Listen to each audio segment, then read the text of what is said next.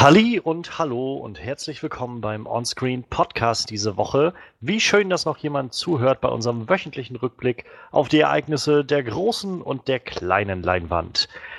Ich bin Johannes Klahn und wir haben wie immer eine tolle Show dabei. Heute mit den Nachrichten der letzten sieben Tage. Wir haben uns ein paar Sachen rausgepickt. Es stand der Super Bowl an in Amerika, deshalb die Super Bowl Trailer liefen. Ähm, oder über ein paar davon wollen wir reden.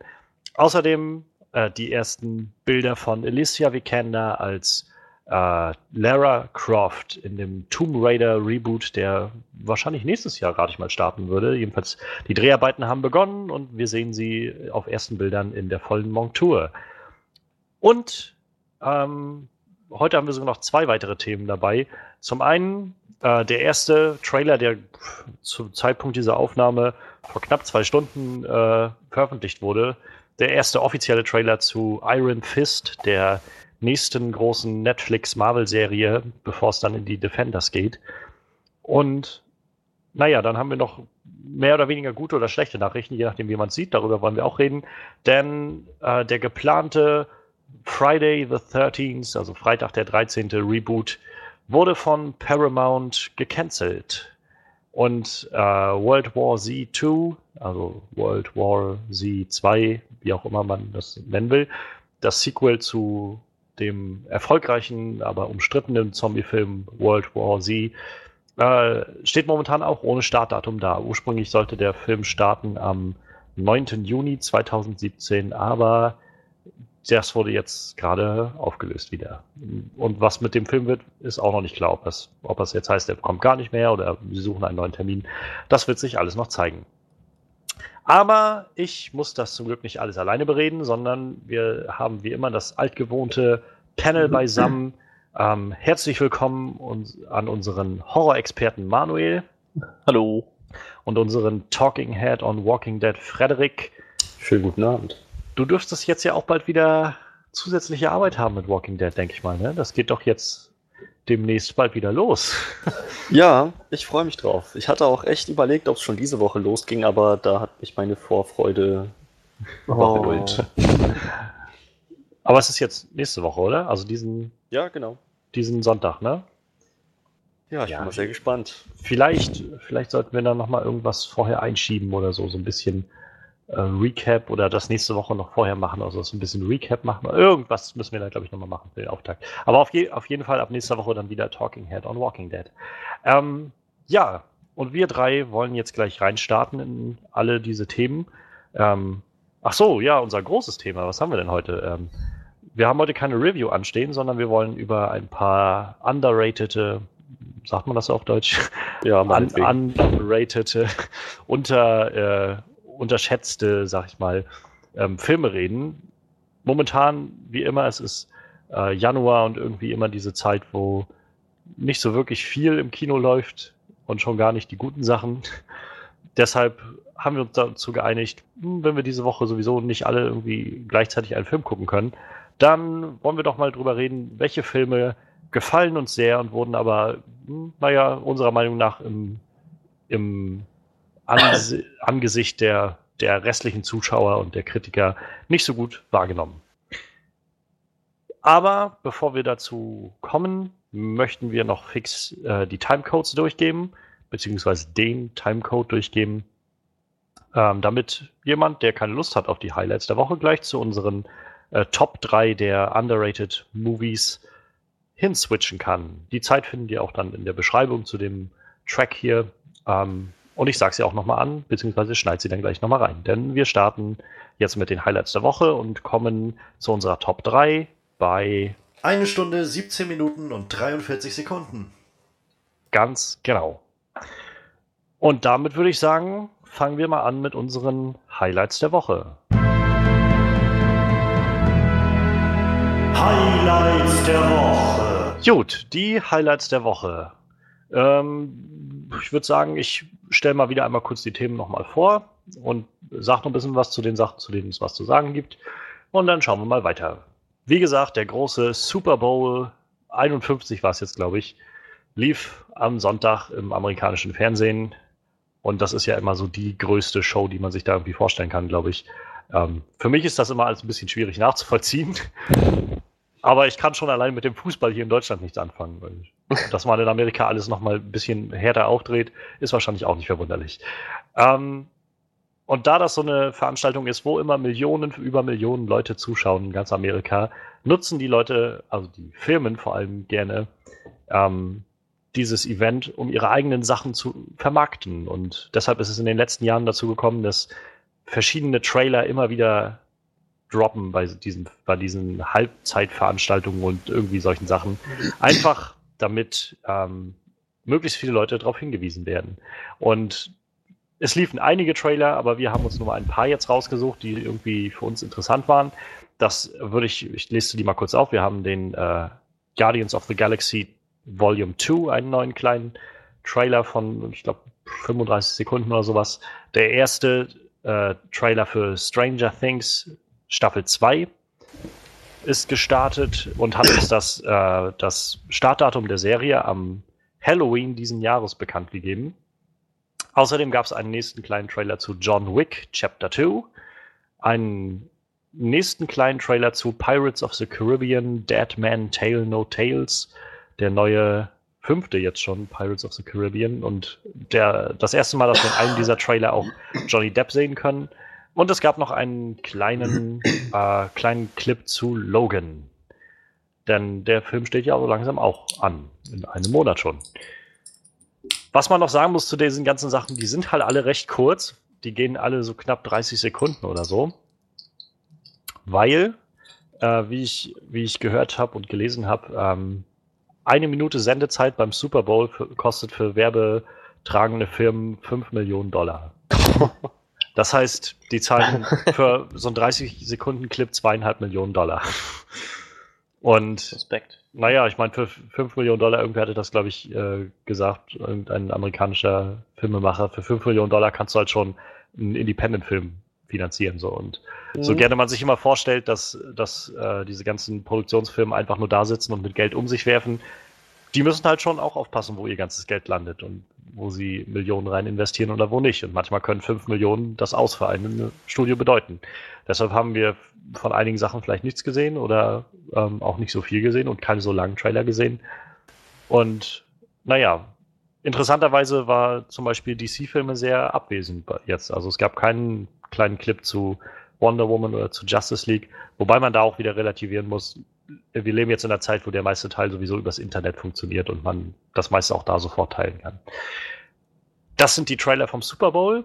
Dann, wie gesagt, vor knapp zwei Stunden ähm, veröffentlicht der erste wirklich große offizielle Trailer für äh, Iron Fist, was auch nur noch eineinhalb Monate sind, bis der äh, startet oder bis die Serie dann veröffentlicht wird bei Netflix. Wo wir dann erleben, wie ähm, ich habe seinen Namen vergessen, der Schauspieler von. Dan, achso, der Schauspieler, das kann ich doch von, nicht sagen von, das kann ich auch nicht sagen, der Schauspieler von Loras Tyrell aus, äh, aus Game of Thrones natürlich. Mhm. Ähm, der heißt. Ba, ba, ba, ba, ähm, dum, dum, dum, dum, dum, dum. Dum, dum, dum. Ah, äh, Finn Jones, genau. Finn, hm. Finn Jones ähm, spielt Danny Rand, den äh, letzten verbleibenden Defender, der noch eingeführt werden muss, bevor es dann im Sommer äh, oder Herbst wahrscheinlich dann in die Defenders geht, die auch schon mitten am Dreh sind. Ähm, ja, die Serie wird wie die letzten vier Serien, äh, letzten drei Serien hatten wir jetzt Daredevil, aber da zwei Staffeln und dann Jessica Jones und Luke Cage und äh, auch Iron Fist wird jetzt wieder 13 Folgen haben. Und ja, wir wollen gleich mal ein bisschen gucken, was der Trailer uns so sagt und naja, worauf wir dann vielleicht Lust haben oder auch vielleicht nicht. Mal schauen. Ähm, außerdem die ersten Bilder von Alicia Vikander als Lara Croft. Ich bin so gehypt momentan. ähm, das wird interessant. Wir haben im 2016, im Jahr 2016 ja auch schon so einige Videospielverfilmungen gehabt und scheinbar steht die nächste große auch wieder bevor. Und ja, der Stecker gezogen für Friday the 13th und World War Z 2. Worüber wollen wir reden? Manuel, ich werfe den Ball mal zu dir. Was springt dir als erstes Ja, komm, dann nehmen wir die, äh, den einen Horrorfilm und den anderen Film. die eingestampft wurden, vielleicht. Hoffentlich. Also Friday the 13th ist wohl wirklich eingestampft worden. Ähm, nach dem, was man, was es jetzt hieß als Statement, ähm, ich glaube, die Rechte liegen jetzt gerade bei Paramount oder so. Ähm, und in ein paar Jahren gehen die Rechte für Friday the 13th wohl wieder zurück an New Line Cinema, an das Studio. Und sie haben wohl jetzt nicht mehr so viel Zeit, das alles noch fertig zu machen. Und ein anderer großer Punkt war wohl, dass der Film Rings, den sie jetzt auch gerade im Kino laufen haben, in Amerika und ich glaube in Deutschland auch, ähm, der ja auch so eine Art Fortführung oder Reboot oder irgendwie sowas von dem ursprünglichen Franchise Ring ist, sehr, sehr enttäuschend war. Und das hat sie wohl auch dazu gebracht, so ein bisschen weiter zurückzutreten davon. Also, und der, die Nachricht war, der Film wird nicht mehr passieren. Bei World War Z, keine Ahnung. Da haben sie nichts weiter gesagt. Da ist einfach bloß der, äh, der bisherige Starttermin ist jetzt nicht mehr betitelt.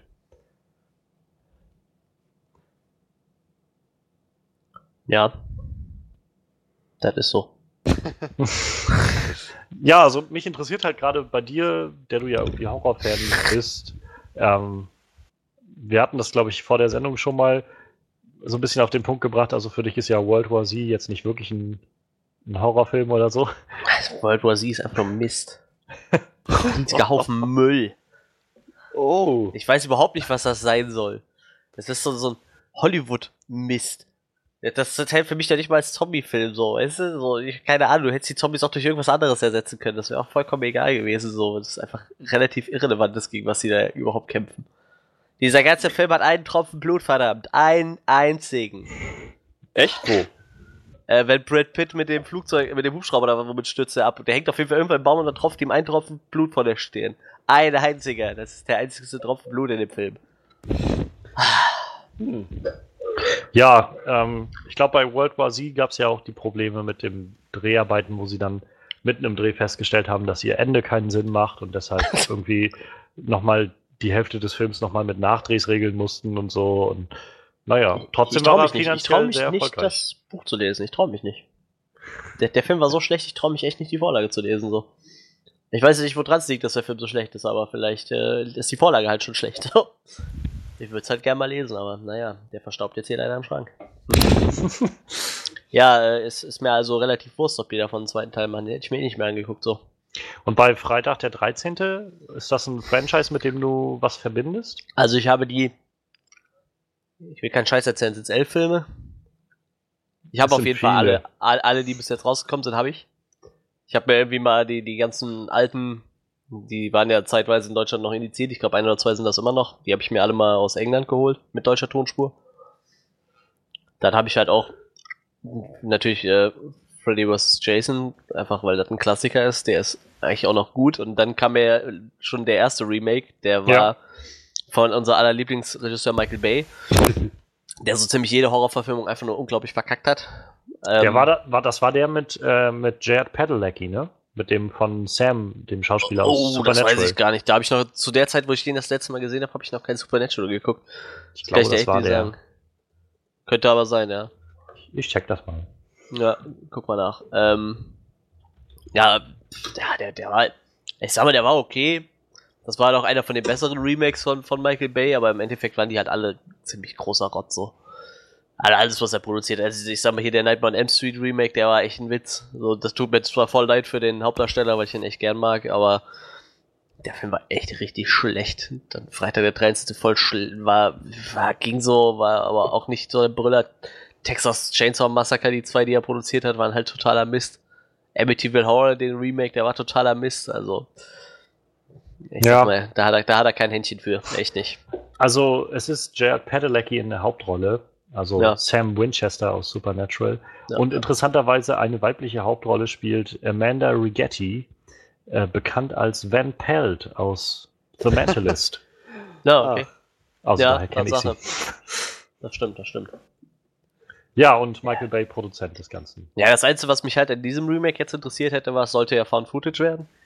Was, glaube ich, bei.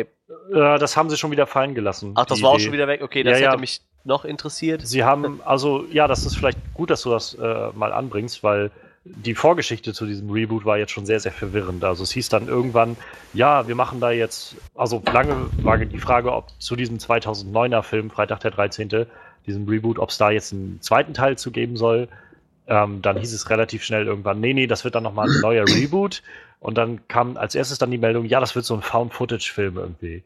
Wo halt ganz viele gesagt haben, naja, ist, ist diese Found-Footage-Welle nicht irgendwie vorbei? So irgendwie die mal losgetreten wurde mit, äh, mit Blair Witch Project und diese Geschichten.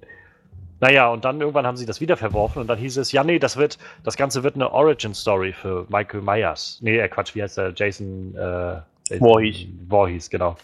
Wird das eine Origin-Story, wie er quasi als, als Junge von seinem brutalen Vater irgendwie misshandelt wird und wie er dann irgendwie an seine Machete kommt und solche Geschichten irgendwie, wo wieder die meisten gesagt haben, das, darum gucke ich Horrorfilme nicht. Und so eine, nee. so eine, nee. Das macht ja auch gerade den Charakter so aus, dass es halt einfach mysteriös bleibt und dass der einfach immer wieder aufsteht und so. Der, der hat ja im ersten Teil schon, ich sag mal, eine leichte Vorgeschichte bekommen halt, ne? Ja. So, dass er halt ertrunken ist, weil er, er wurde von Kindern gehänselt, war halt, hat halt eine Behinderung und äh, ist dann halt ertrunken in diesem Camp Crystal Lake, weil er halt von den anderen ins Wasser geschubst wurde, obwohl er nicht schwimmen konnte. Und das reicht halt auch, ne? Ich meine, das ist ein Slasher-Film. Ich will da eigentlich nur abschalten und einen hohen Bodycount haben, so, weißt du? Der Rest ist ja. mir eigentlich total mhm. egal. Deshalb. Aber also wie gesagt, dieses Found Footage hätte mich dann doch echt noch ein bisschen mehr gereizt, glaube ich, weil es einfach mit Jason als Killer schon irgendwie ja. Sinn macht. Deshalb freue ich mich auch ziemlich auf das äh, Spiel, auf das PC-Spiel. Also das wird schon, glaube ich, ziemlich gut. Ja, also ich, äh, ich habe halt, glaube ich, noch keinen der Filme gesehen. Aber ich fand halt allein, als ich das gelesen habe, so im Vorfeld dieses, soll so eine Origin-Story werden und so, ich habe gedacht, also selbst wenn ich jetzt, ich finde den Charakter halt irgendwie interessant, so diesen Jason Voorhees, das ist schon irgendwie ikonografischer Charakter geworden und so. Ja. Mit Horror verbindet man eigentlich meistens gleich den und ich habe so gedacht, also das würde ich mir jetzt nicht wünschen wollen, so eine komische Origin-Story dafür und zu sehen, wie der irgendwie zu dem geworden ist oder sowas. Und das über einen Film auszustrecken, wo du dann irgendwann wie du das immer so schön sagst, Freddy, so von wegen, er ist, er ist nicht böse, er ist einfach nur missverstanden. Ja. So, dass wir jetzt da dann so eine Geschichte bekommen, wo er dann irgendwie, eigentlich war er halt der Gute, der dann von seinem Vater irgendwie misshandelt wurde oder weiß ich was und dann, dann dazu getrieben wurde, den mit der Machete irgendwie niederzustrecken oder irgend sowas. Ich so, keine Ahnung, also ich hätte mir den Film so oder so nicht angeguckt, aber das klingt halt nichts, was, wo ich mir vorstelle, dass es für irgendwen interessant ist. Ja, das, das sehe ich auch so. Allerdings ja. hatte ich auch noch nicht viel Kontakt mit dem, mit den, ähm, Gott, ich bringe die immer noch durcheinander. So wenig Kontakt hatte ich damit. Hall Halloween, Freitag, Freitag der 13. Freitag der 13. 13. war das. Ja. Oh Gott, ja, ich, ich kann die immer noch nicht richtig auseinanderhalten. So wenig habe ich, hab ich damit zu tun. Aber ja, daher ist mir das ziemlich egal. ja. Ja, ich meine, ist halt ein schlechter Film weniger wahrscheinlich dann jetzt. Ich muss aber generell sagen, dass ich nicht gegen das generelle Konzept von Reboots bin. Also ähm, gibt ja Leute, die sich immer hinstellen und sagen, das ist doch traurig, dass immer wieder was gerebootet wird und so. Sollen sie doch machen. Vielleicht springt halt was Gutes dabei raus. Also, naja.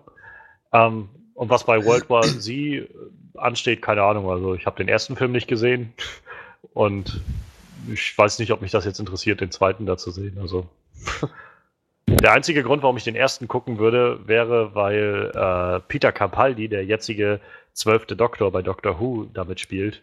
Und der spielt in einer Nebenrolle mit als äh, WHO-Doktor. Das heißt, also das ist auch Ach, so, so ist er wohl betitelt. Und mein Gott, ja, der, der wird aber relativ schnell geäxt, glaube ich. Das ist mir ja egal. Der, der Punkt ist ja vielmehr, dass er halt als auch also auch bei IMDb ist er betitelt, seine Rolle betitelt als WHO-Doktor. Das heißt Ach, Who-Doktor. Ah, okay. Und gleichzeitig ist er der neue Doktor in Doctor Who. Also das, das allein ist irgendwie, wäre der einzige Anreiz, warum ich sagen würde, ich muss mir das jetzt mal anschauen. Aber ja, aber das war halt einfach nur die World Health Organization. Ne? Ja, aber ja, vielleicht ja, war das ja beabsichtigt, dass sie gerade ihn gecastet haben. Ja, es könnte natürlich sein. Das war das denn zu der Zeit schon fest? Ich glaube, das war gerade zu der Zeit, wo gewechselt wurde. Also ich, ich meine, ähm, damals, als die den Film gedreht haben, müssen die das, also muss er schon gewusst haben, dass er der neue Doktor ist. Aber ich glaube, da war es noch nicht öffentlich. Vielleicht haben die das so als Easter Egg irgendwie eingebaut, so für kommende Zeiten. Hm. Ja, aber da, ich nehme an, du hast ihn geschaut nach deiner Aussage, Frederik. Ich habe ihn gesehen und ich fand ihn auch eigentlich echt gut. Der einzige Grund, warum ich mir das. Ja, äh, da, da musst du dich erstmal verschlucken, ne?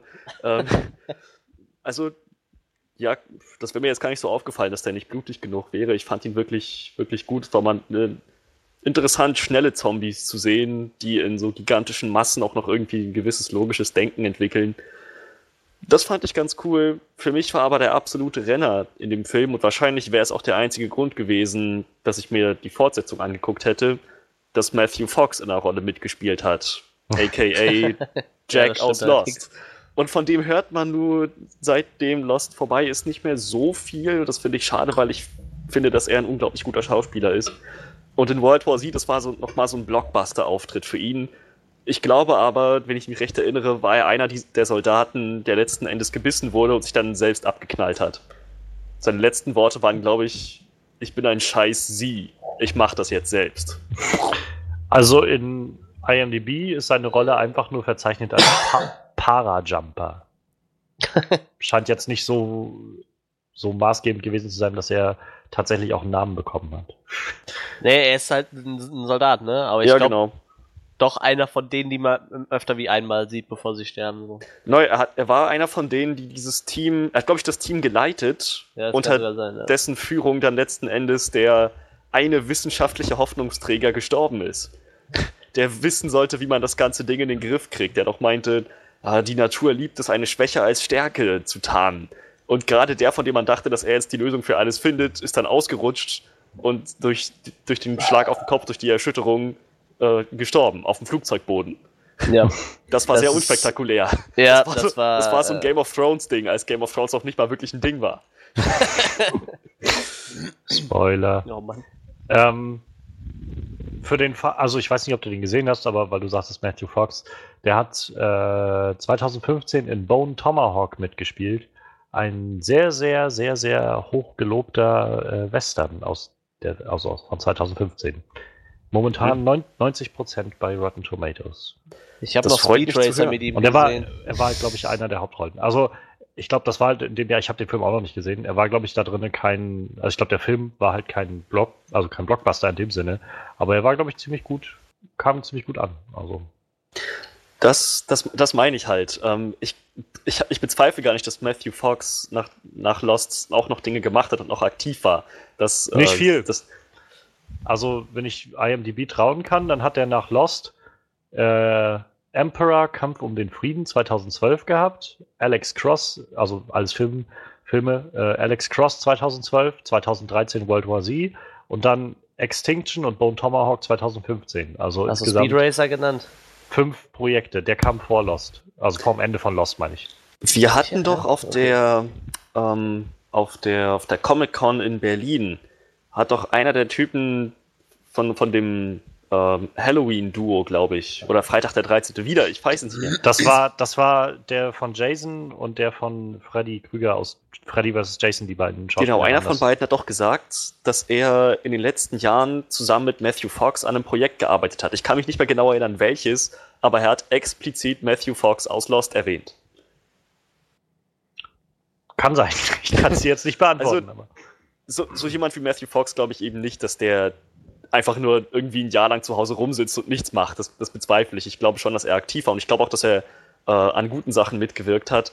Aber halt genau das, Blockbuster waren es jetzt nicht. Ich habe jetzt, ich wüsste nicht, wann ich ihn irgendwann mal in einem Trailer zu einem Film gesehen habe, für den ich dann letzten Endes auch ins Kino gegangen bin. Naja. Ja, ich meine, ähm, muss ja auch nicht immer, ne?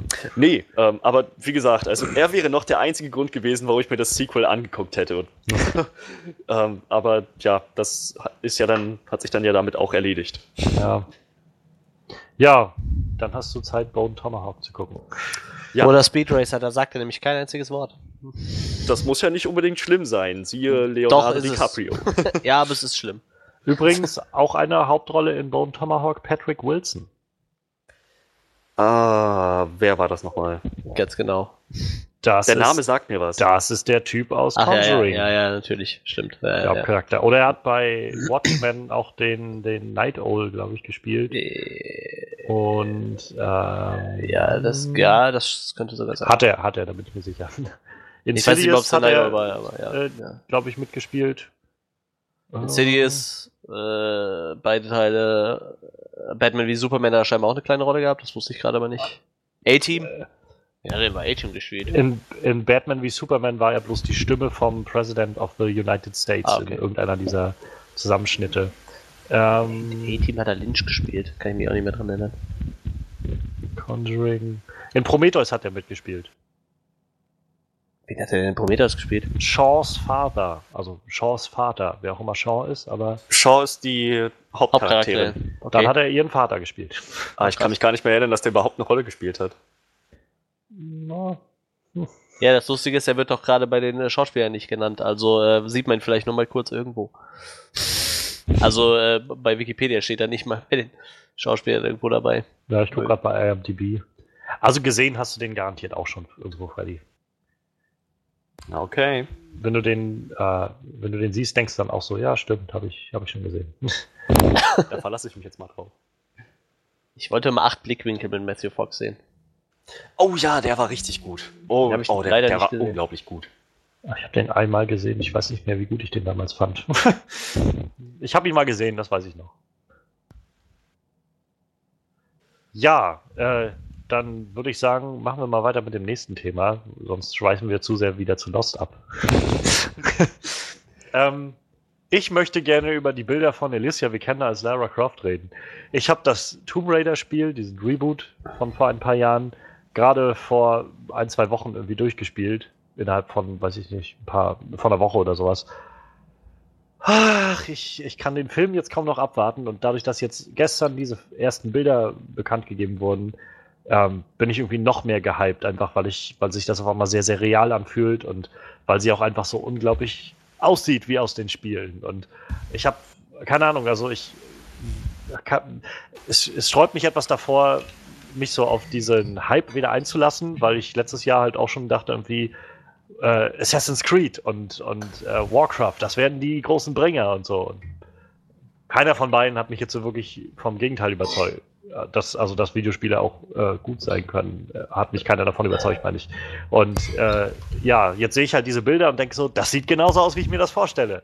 Hm. Also bitte, lass das, lass es einfach gut sein. Und ich rede mir jetzt einfach mal ein, dass, äh, dass die Tomb Raider-Geschichte viel, viel Möglichkeiten bietet und Potenzial hat, eben genau das zu bringen, einen guten Film. So.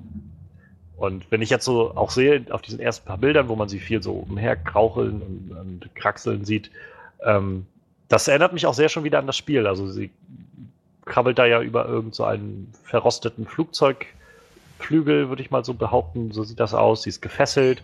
Äh, sie hat so eine Bandage um, ums Bein, was mich auch glauben lässt, dass sie wohl ähnlich viel malträtiert wird wie in den Spielen.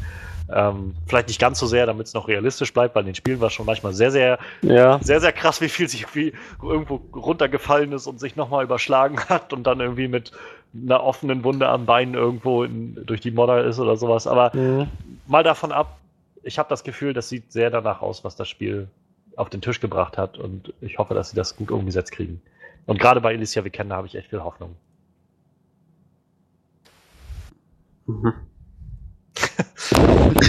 Ja, Also Zur Kenntnis genommen. Also bevor Bin- jetzt vielleicht noch was Negatives kommt, Nee, kommt's nicht, keine ich- Sorge. will ich da erstmal anschließen.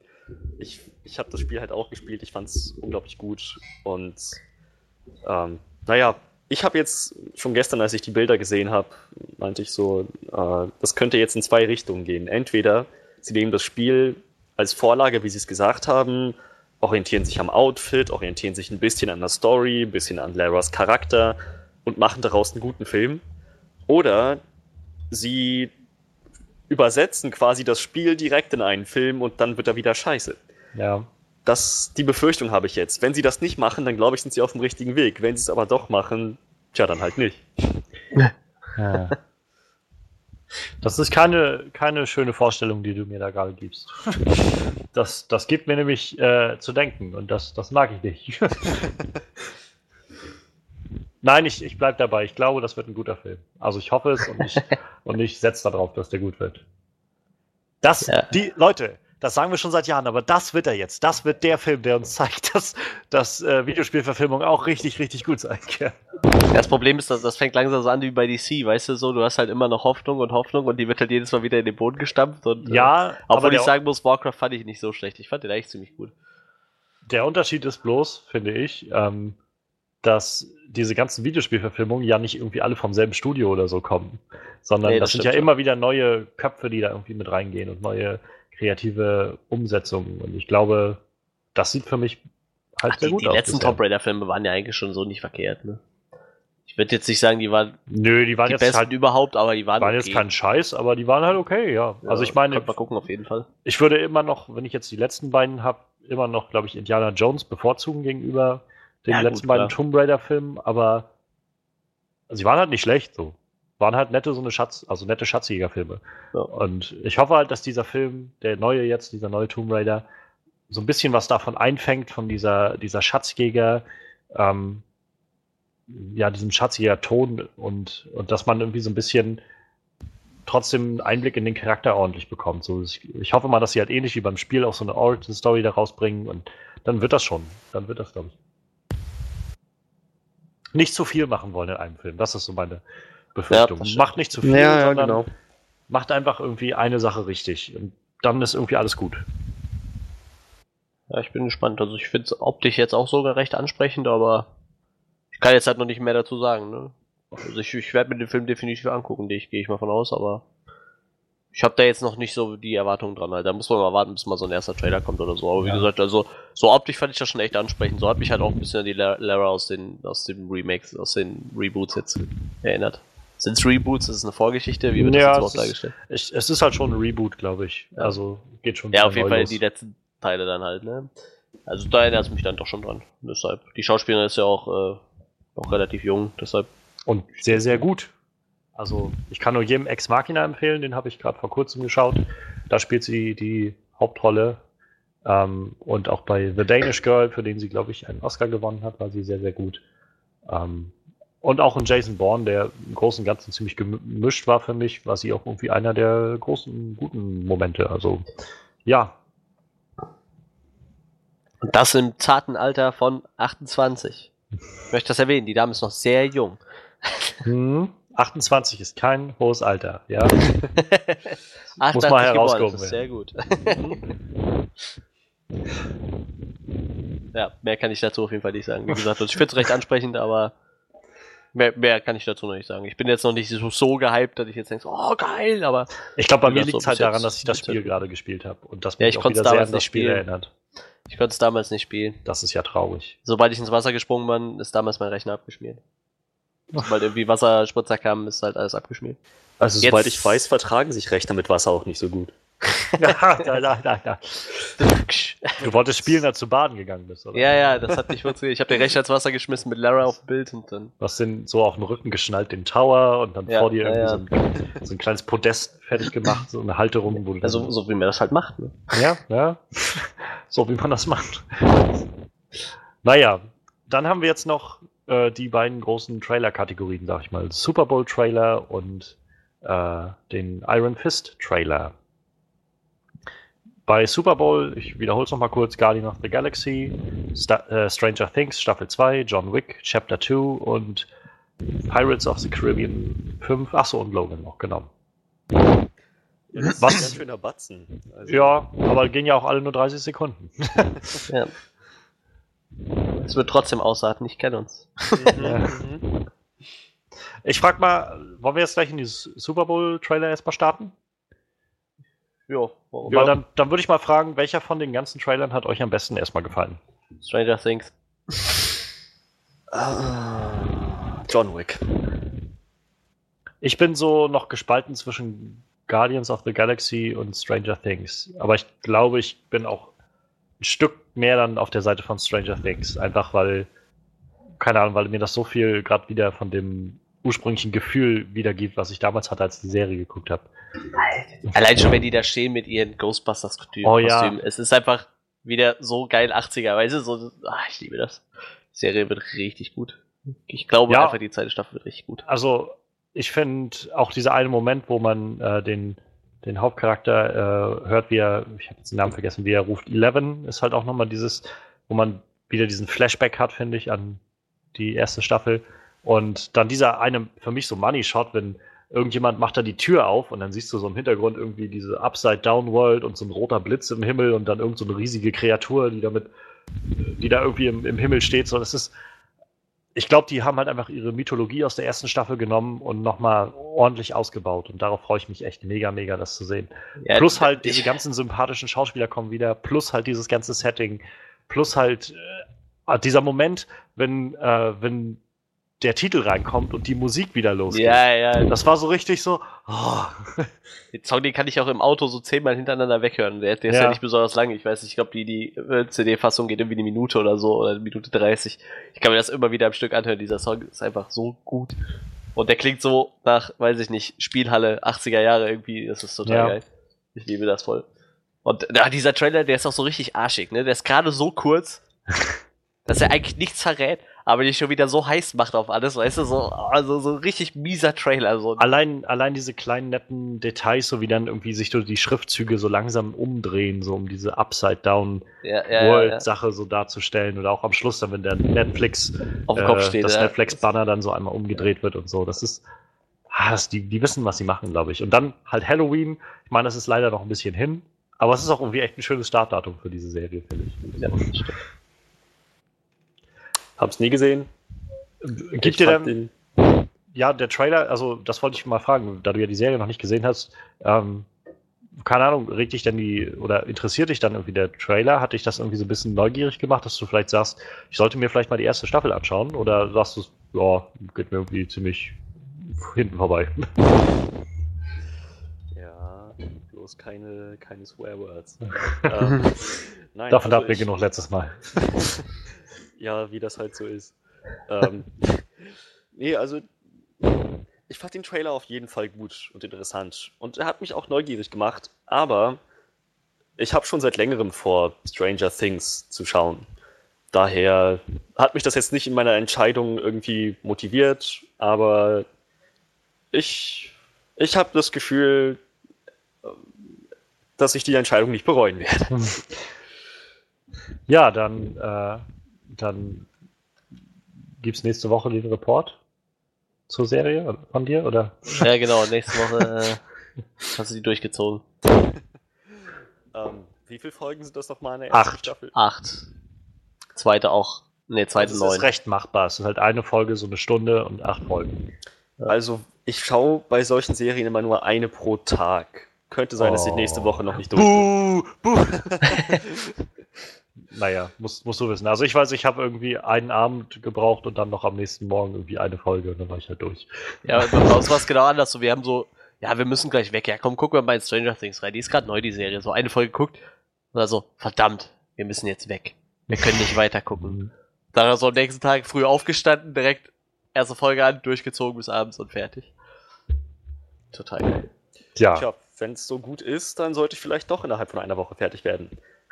Also ich finde ich find halt, das Storytelling ist ziemlich, ziemlich clever gemacht, sodass man halt am Ende der Folge denkt, ja gut, ich möchte jetzt dann doch wissen, wie es weitergeht. So. Ja, es ja. ist halt eine große Geschichte, so. es ist halt nicht so. Und es hat auch so wenig Lücken, so, wo du ja, so denkst, halt, so Filler-Episoden, das gibt's bei so kurzen Serien nicht. Das ist einfach total gut. Das ist das halt eines der wenigen Sachen, die ich immer noch. Also ich, ich liebe ja dieses Miniseries-Format und äh, mit ein Grund, warum ich die Marvel Netflix-Serien gut finde, aber ich finde, das ist immer noch sowas, wo sie ein bisschen das verbessern können. Vielleicht statt 13 Folgen nur 10 zu machen. Um einfach noch so ein paar langgezogene Sachen, gerade meistens in den zweiten Hälften der Serien, noch mal ein bisschen zusammenzustauchen. Und ich glaube, dann wird die Serie richtig geil. Und da sie schon gesagt haben, The Defenders, die jetzt ja dann auch irgendwann in der zweiten Hälfte dieses Jahres kommt, die Serie wird halt nur acht Folgen haben, ähnlich wie jetzt Stranger Things. Und das gibt mir halt echt extrem viel Hoffnung, dass sie halt das Storytelling ein bisschen mehr zusammenstauchen können, bisschen mehr, vielleicht auch ein bisschen mehr Pacing reinbringen, um halt nicht so viele Enden zu haben, die sich dann so ziehen. Und schon gar keine Fillerfolgen zu haben. Also ich meine, das habe ich auch noch nicht gesehen bei den Netflix-Serien, aber ja. Ja, äh, John Wick Chapter 2 meintest du, war dein Lieblingstrailer von den Freddy? Ja, ich hatte gar nicht mehr auf dem Schirm, dass der ein R-Rating hat. Das hatte ich total vergessen, dass das ähm, und finde ich gut. Finde ich sehr gut. Ich habe mich nach dem, ich habe, also ich habe äh, nach dem ersten Film mich schon gefragt, wie man da jetzt noch ein Sequel draus machen kann. Aber sie haben ja anscheinend alle Elemente genommen, die sie im ersten Film gut hingekriegt haben. Also halt die dreckige, äh, brutale Action, Johns Charakter, halt, dass er sehr, sehr effizient ist mit allem, was er macht, mit allem, was er tut. Ja, also das zumindest hat der, hat der Trailer jetzt danach ausgesehen, dass sie das, was am ersten Film so beliebt war, jetzt nochmal wiederbringen, vielleicht noch ein bisschen aufdrehen, verbessern. Daher denke ich, dass das in die richtige Richtung geht. Also für mich war halt eine dieser wirklich herausragenden Szenen in diesem zweiten Trailer oder in diesem Super Bowl Trailer, ähm, diesen Clip, dass äh, diese, dieser Moment, wo er irgendwie eine Autoverfolgungsjagd hat und dann die Autos sich da so karambolagemäßig anrammen und dann sich drehen und so. Und ich meine, der erste Film war ja schon echt von der Cinematography einfach echt so wunderschön geschnitten und gedreht so. Ich bin halt echt gespannt, wo sie das jetzt hintreiben. ähm, also ich meine, die ersten äh, Leute in Amerika haben den jetzt, glaube ich, schon gesehen. Da läuft er auch jetzt am Wochenende an.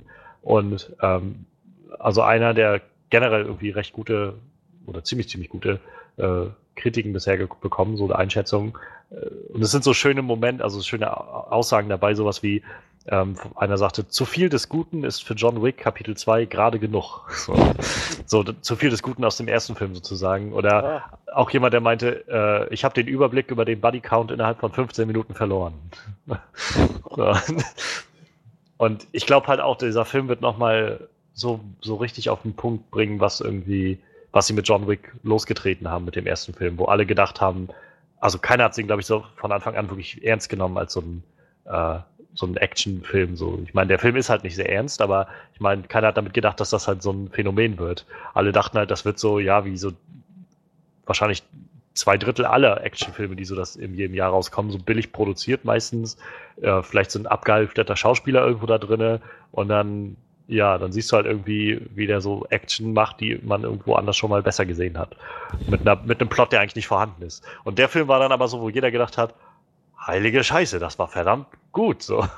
Das war Keanu Reeves in, in Bestform und äh, ja, gut, wenn da jetzt keine große Story dabei war, aber die war jetzt auch nicht wirklich nötig für das, was wir zeigen wollten. Und Mhm. Herrlich, also. Und wenn die jetzt, glaube ich, also ich glaube halt, dass sie genau das nochmal getroffen haben für den zweiten Film, um das in ein, neu, ein neues Setting reinzubringen. Er, wenn ich das richtig verstanden habe, ist er jetzt ja auch wieder aktiv als jemand unterwegs. Also er ist jetzt aus dem Ruhestand, glaube ich, zurückgekommen. Ja. Ähm, naja, und wenn er jetzt dann erstmal richtig loslegt, also da bin ich dann auch schon gespannt drauf. Und der Trailer hat das auf jeden Fall für mich gebracht, dass ich weiter denke, das, das wird eine gute Sache. Oh ja. Manuel? Ja, ich soll auch was dazu sagen, ja. Willst, ja, weiß ich nicht. Also ich, ich glaube, du bist ja jetzt nicht so mit John Wick, aber vielleicht. Nee, nee, ist nicht so mein Film.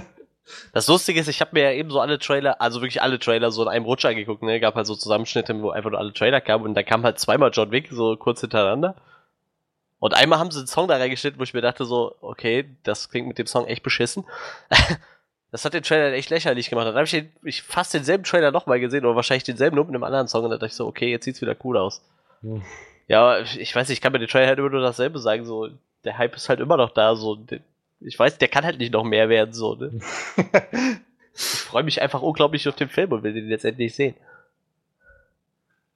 Das, mhm. äh, ja, das ist halt auch alles, was ich dazu sagen kann, so.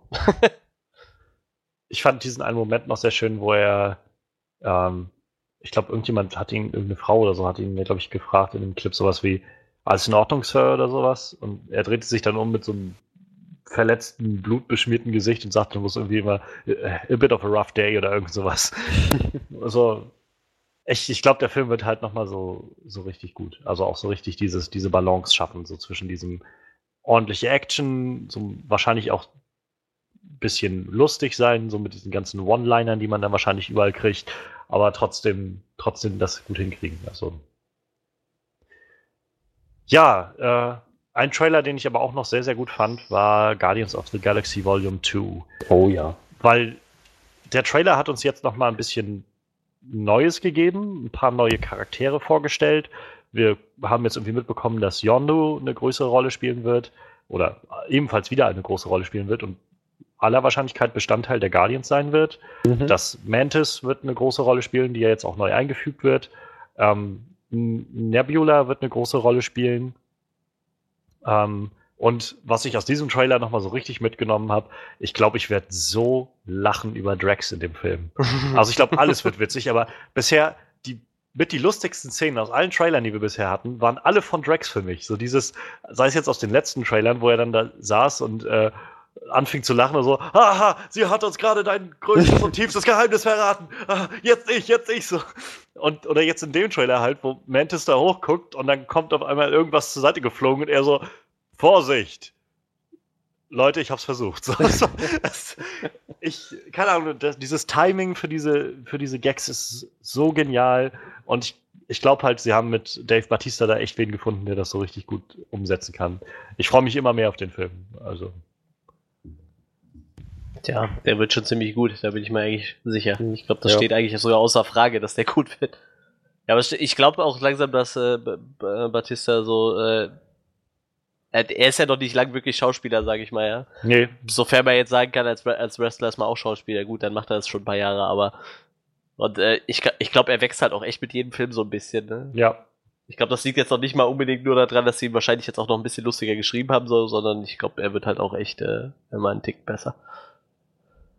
Auf jeden Fall. Also ich, äh, ich glaube halt, der, der nimmt jetzt irgendwie so alles mit von jedem Set. Und der wird jetzt wahrscheinlich in den nächsten paar Jahren auch immer, ähnlich wie The Rock damals, ähnlich weiter solche, solche Charakterrollen einfach spielen. Aber der wird, glaube ich, an jedem Set immer noch mehr dazulernen und immer noch mehr sich da reinfinden. Und das ist schon irgendwie eine coole Sache, den jetzt so ein bisschen in diesem, im Kommen gerade zu sehen. Ja,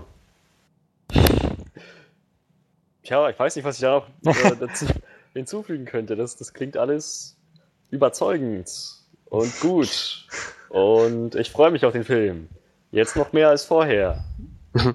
Also ich, äh, es gab jetzt auch gerade vor zwei Tagen oder so noch einen Setbesuch beim Set von Guardians of the Galaxy oder beziehungsweise Berichte darüber, als ein Setbesuch war bei den Dreharbeiten vor ein paar Monaten. Und ähm, das hat sich so gut eingefügt mit dem, was wir jetzt da gesehen haben. Also sie konnten halt so ein bisschen was über die Prämisse des Films so dann bekannt geben, dass zum Beispiel äh, im Unterschied zum ersten Film, jetzt der zweite Film setzt, glaube ich, ein paar Monate nach dem ersten Film an. Und wir sehen ja, also dieser Clip startete ja mit dieser Frau, die da irgendwie meinte, Who the hell do you think you are? Mhm. Und ähm, der Gedanke, glaube ich, in dem Film ist, dass äh, diese Nachricht, dass diese Typen sich zusammengeschlossen haben und irgendwie einen Infinity-Stein überlebt haben, in der Hand gehalten haben und überlebt haben. Das hat sich halt so durch das Universum ausgebreitet, diese Nachricht. Und jetzt kennen die Leute halt so langsam oder hören von den Guardians und sind wohl auch so einige dabei, die halt sagen, okay, wir könnten Hilfe gebrauchen, bitte könnt ihr mal vorbeikommen und uns helfen. So. Und das wird wahrscheinlich so ein bisschen die Prämisse des Films dann sein, ähm, dass sie dann so von Setting zu Setting dann irgendwie vielleicht Leuten helfen oder, oder irgendwie sowas. Ähm, und was ich einen Moment dachte, als der Trailer so lief, ähm, okay, wir haben eine ganze Menge Neues gekriegt in diesem Trailer, irgendwie diesem 30-Sekunden-Clip. So halt Yondu ein bisschen mehr, wir haben Mantis vorgestellt bekommen, wir haben mitbekommen, dass Nebula wahrscheinlich eine größere Rolle spielen wird und so. Und da habe ich einen Moment gedacht, irgendwie, ich weiß nicht, ob das, ob mir das schon zu viel ist zu wissen, aber dann habe ich wieder daran gedacht, okay, da ist irgendwo noch Kurt Russell als Ego the Living Planet drin und wir haben noch nichts davon gesehen bisher. Irgendwo ist Sylvester Stallone in diesem Film mit drin. ähm, und wir wissen auch noch nicht, was der da drin macht. Und äh, also ich glaube, dieser Film wird noch so unglaublich viele Überraschungen bereithalten. Das gibt mir halt immer noch mehr Grund zur Freude, so weil ich weiß, ich habe noch mal so kleine Häppchen gerade bekommen für diesen Film, aber das füttert mich nur an und, und sagt mir nicht, ich bin jetzt schon satt davon. Ach, war das eine tolle Metapher. Applaus, Applaus. ja, ähm, ein weiterer Trailer, der, glaube ich, so ein bisschen ähnliches Feeling für mich hatte, ähm, war der Logan-Trailer, weil wir da irgendwie auch, also da haben wir halt kaum neues Material bekommen, so an, an visuellen Sachen. Das waren alles fast Szenen, die in den anderen äh, Trailern schon drin waren. Ähm, der Song war, äh, der Trailer war unterlegt mit dem Song Amazing Grace, mhm. was irgendwie sehr für mich so diese Stimmung aufrechtgehalten hat, so dieses, okay, wir, dieser Film wird wirklich nicht so, nicht so leicht und so herzlich sein wie andere X-Men-Filme, die wir bisher hatten und wahrscheinlich nicht ganz so viele äh, Gags irgendwo damit reingestreut haben. Und ähm, ja, wie gesagt, ich habe in einem Moment hatte ich, beim, oder nach dem ersten Schauen habe ich halt gedacht so, ja, irgendwie war da jetzt nicht viel Neues dabei. Und dann habe ich nochmal geschaut und gedacht, ich glaube, ich will aber auch gar nicht mehr Neues. Ich will eigentlich jetzt, ich glaube, ich bin gerade so wieder, ich bin ziemlich gut angefüttert für den Film. Ich will, glaube ich, gar nichts groß Neues sehen, um mir noch irgendwie was vorwegzunehmen von dem Film. So, ich bin gerade irgendwie ganz zufrieden mit dem, was ich sehe.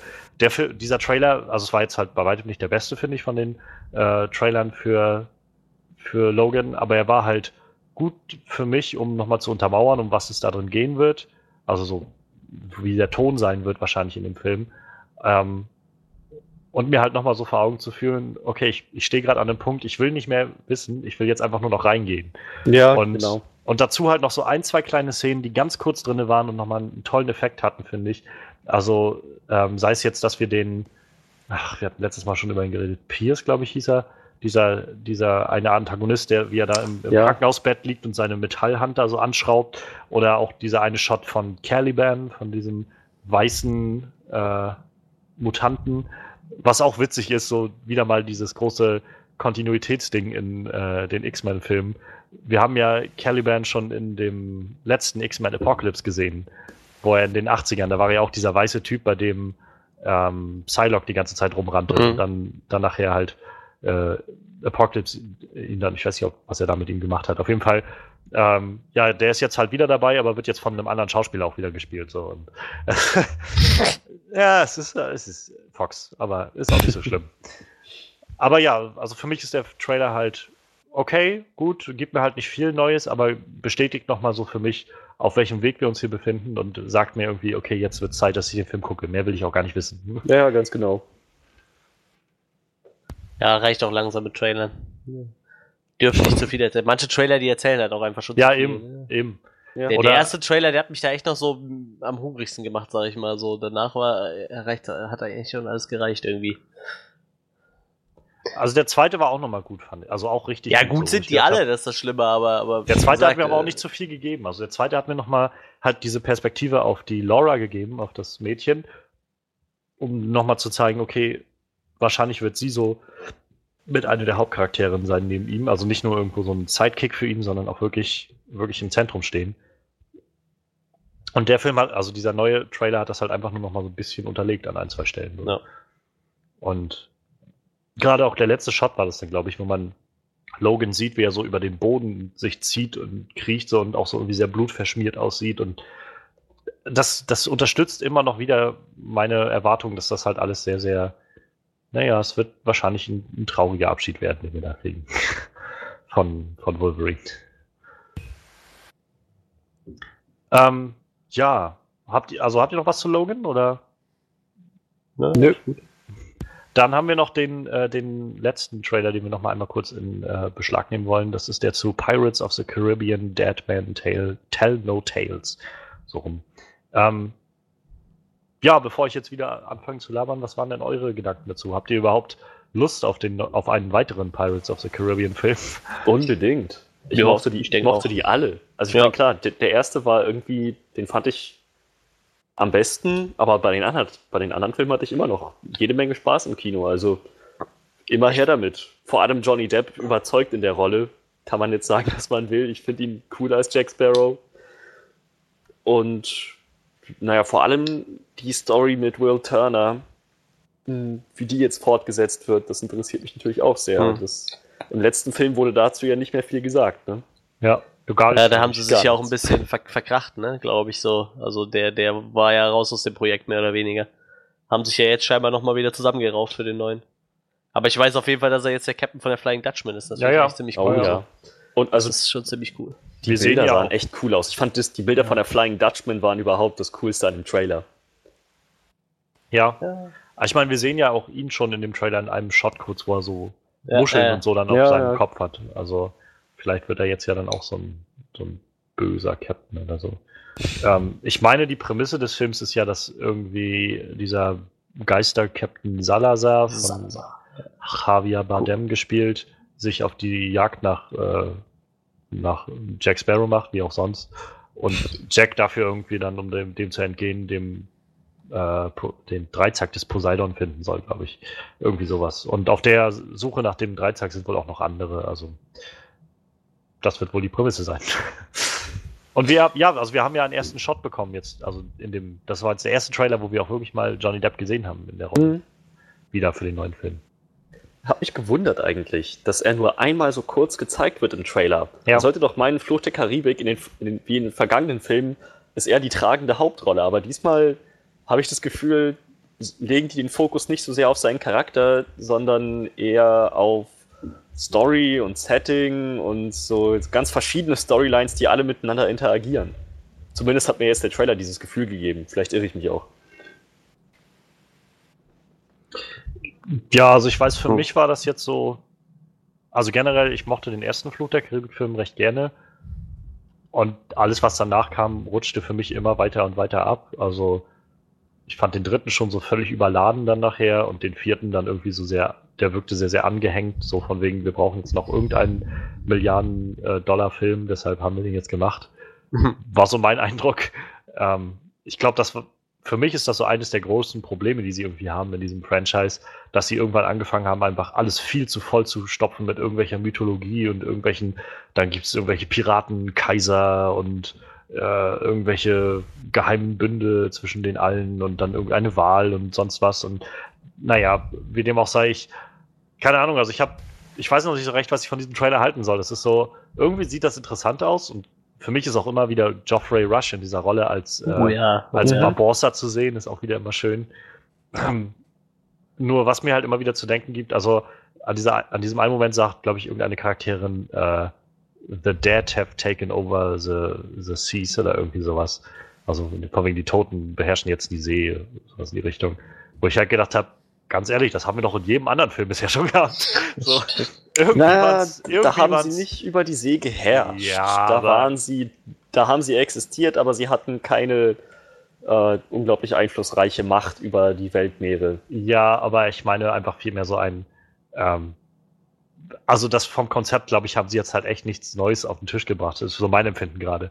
Es geht um die Jagd nach irgendeinem mystischen Gegenstand.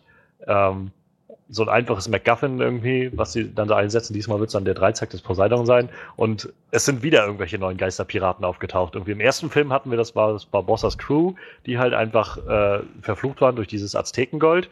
Dann haben wir im zweiten Film nachher die Crew von der Flying Dutchman gehabt und im dritten. Und im vierten kam dann äh, Blackbeard mit seinen Leuten dazu. Und das ist halt alles so, ich denke, ja, also schön und gut, aber irgendwie habe ich das auch alles schon mal gesehen bei denen. Und in den letzten drei Filmen, vier, ja, in den letzten drei Filmen war ich jetzt nicht wirklich mega umgehauen davon. Deshalb, ich weiß noch nicht. An sich sieht das irgendwie sehr interessant aus. Ich bin halt. Aber es gab doch immer einen Blackbeard. Der war doch äh, normal.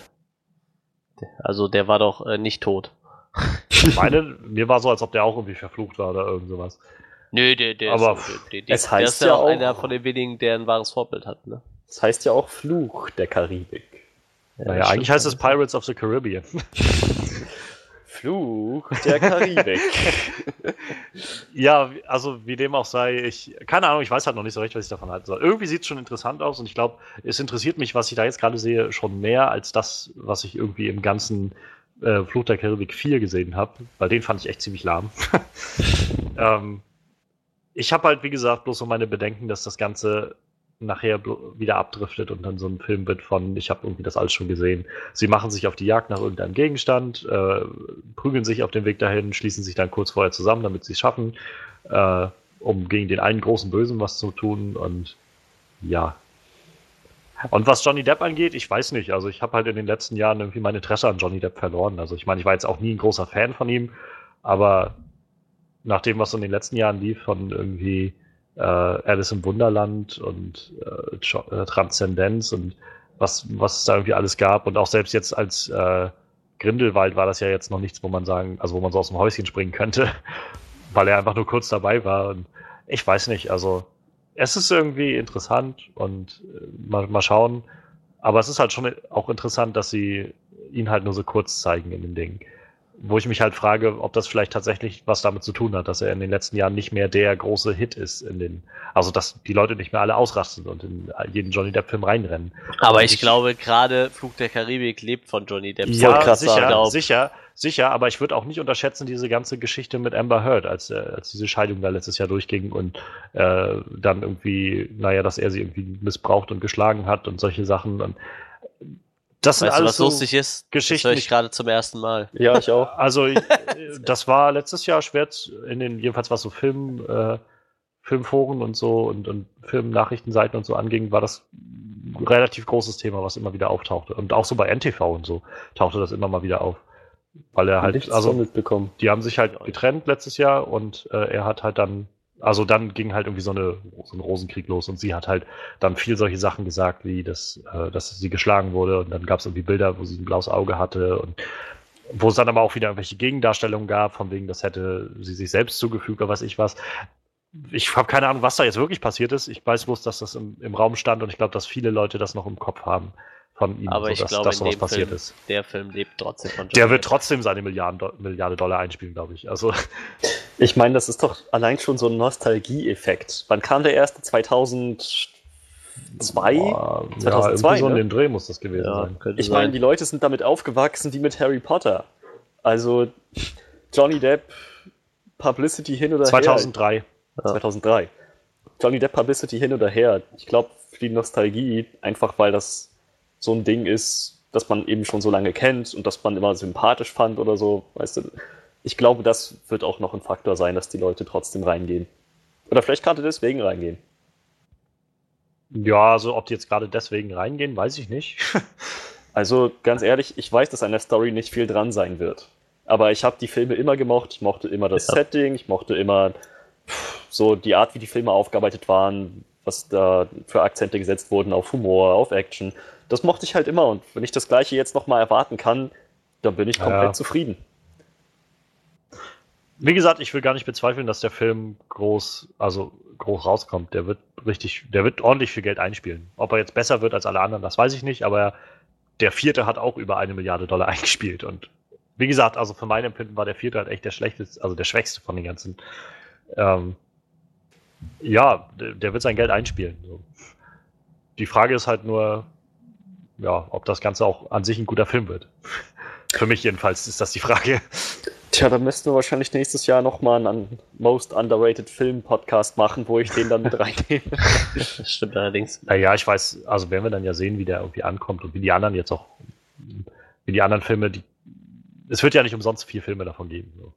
Weil es nur mal Leute gibt, die das gucken. So, ähnlich wie bei den Transformers-Filmen. Mhm. Da gibt es jetzt nicht umsonst den fünften Film dieses Jahr weil Leute gehen da nur mal rein. Und ja, das wird auch bei dem Film nicht anders sein. Wie gesagt, ich, ich würde mir einfach wünschen, nach den letzten vier Filmen einfach ein bisschen was Neues zu sehen. So storytechnisch meine ich, was Neues zu sehen. Kann nicht schaden, meiner Meinung nach. Aber ich sag mal, es ist auch nicht obligatorisch. Muss, muss nicht sein, darf, muss aber nicht sein. Ja, das ist halt so, glaube ich, mein großes, mein größtes Problem dabei, weil ich so denke, dann kann ich auch einfach mir die alten Filme nochmal anschauen. So.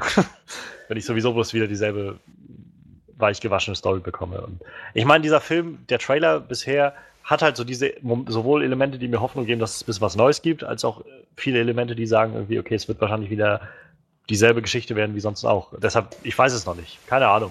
Der Trailer bisher hat mich jedenfalls bloß so er hat mich irgendwie interessiert und hält mich jetzt irgendwie noch so in der Schwebe gerade, weil ich noch nicht so recht weiß.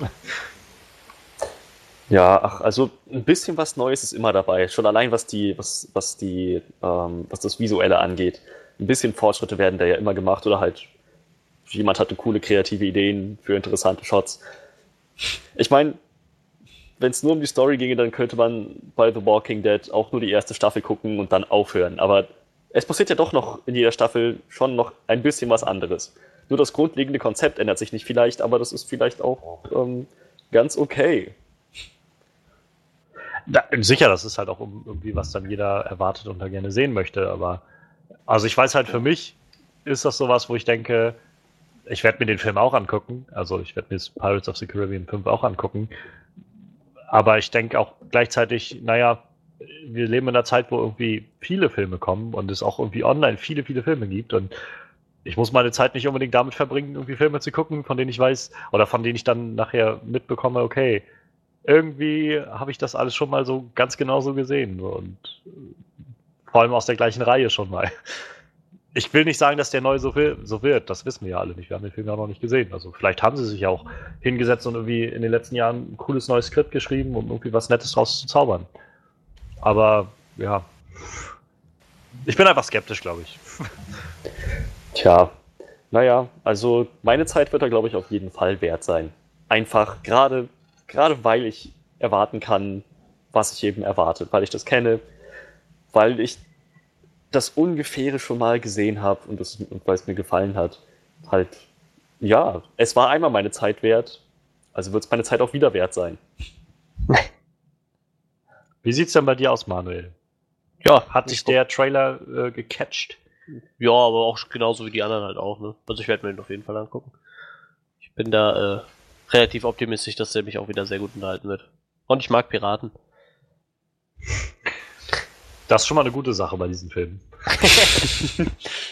ich, ich mag auch diesen Captain Salazar, den fand ich irgendwie äh, als Charakter recht nett. Ich denke, äh, also das, was man bis jetzt gesehen hat in den Trailern, ich denke, das wird schon. Und wie gesagt, Jeffrey Rush ist halt einfach. Ja, oh, ich liebe das Barbossa ist ja super.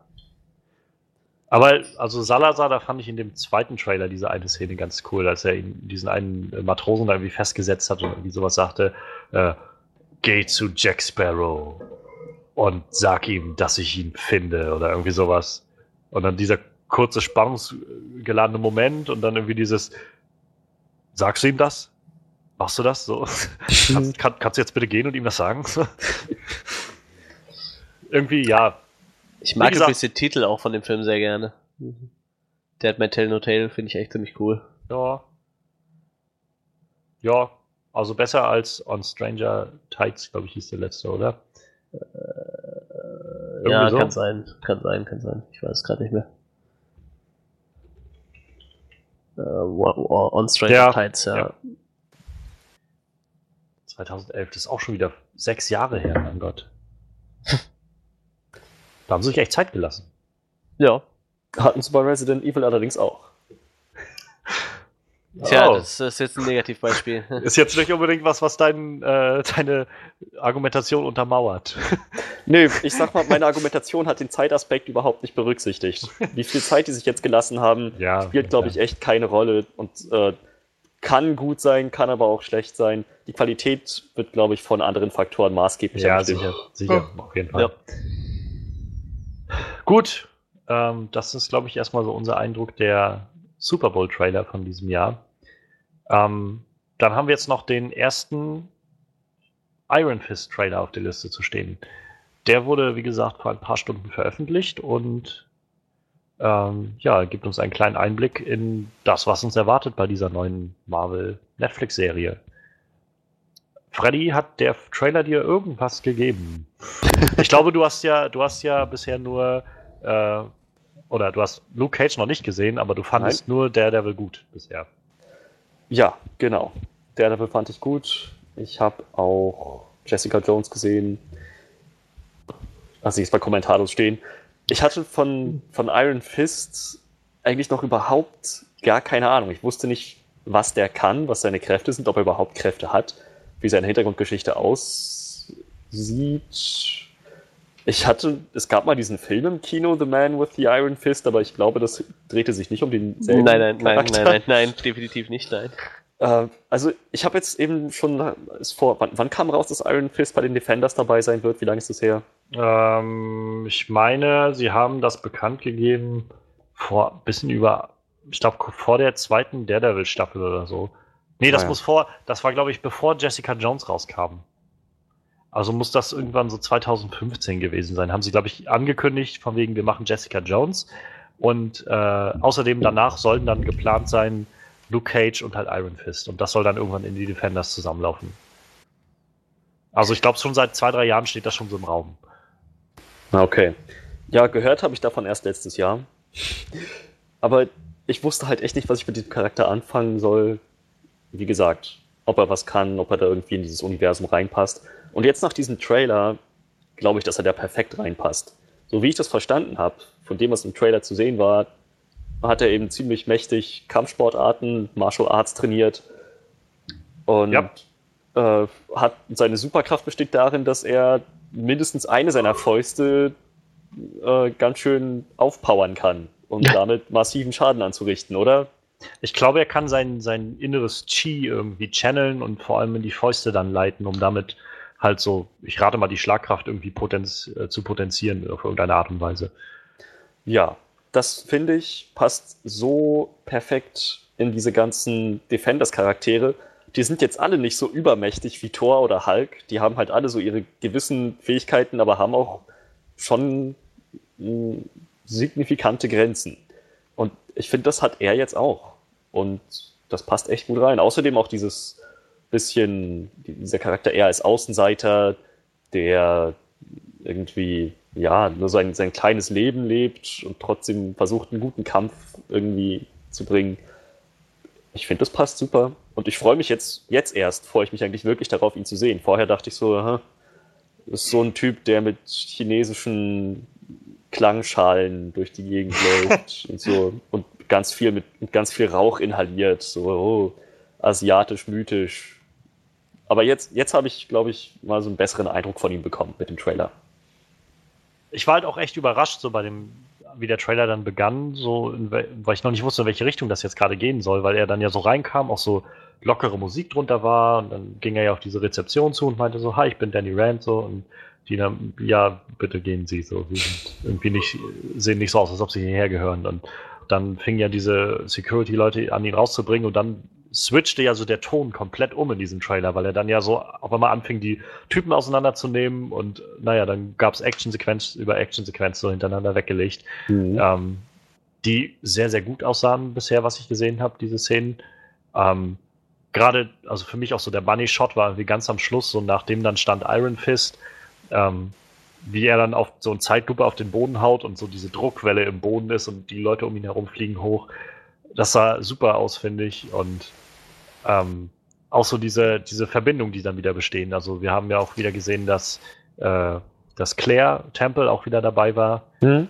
Ähm, wurde ja auch schon so in so Easter Eggs angeteasert in, dem, in der Luke Cage-Serie.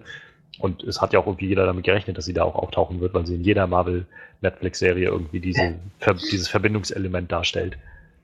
Ähm, ja, und also ich freue mich gerade auch noch mehr darauf. Ich mochte Daredevil super gerne, ist auch, glaube ich, bisher noch meine Lieblingsserie.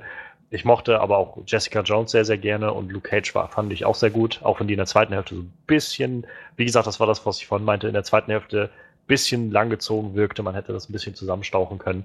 Ähm, ich bin echt mega gespannt, was bei Iron Fist kommt. Und gerade jetzt bei Iron Fist, glaube ich, wenn sie, da das die letzte Serie vor den Defenders ist, und wie gesagt, Defenders hat acht Folgen, ich glaube, die müssen jetzt bei Iron Fist auch schon anfangen, zum Schluss hin das alles vorzubereiten und so die, die Fäden so langsam zusammenzuführen von jeder Serie.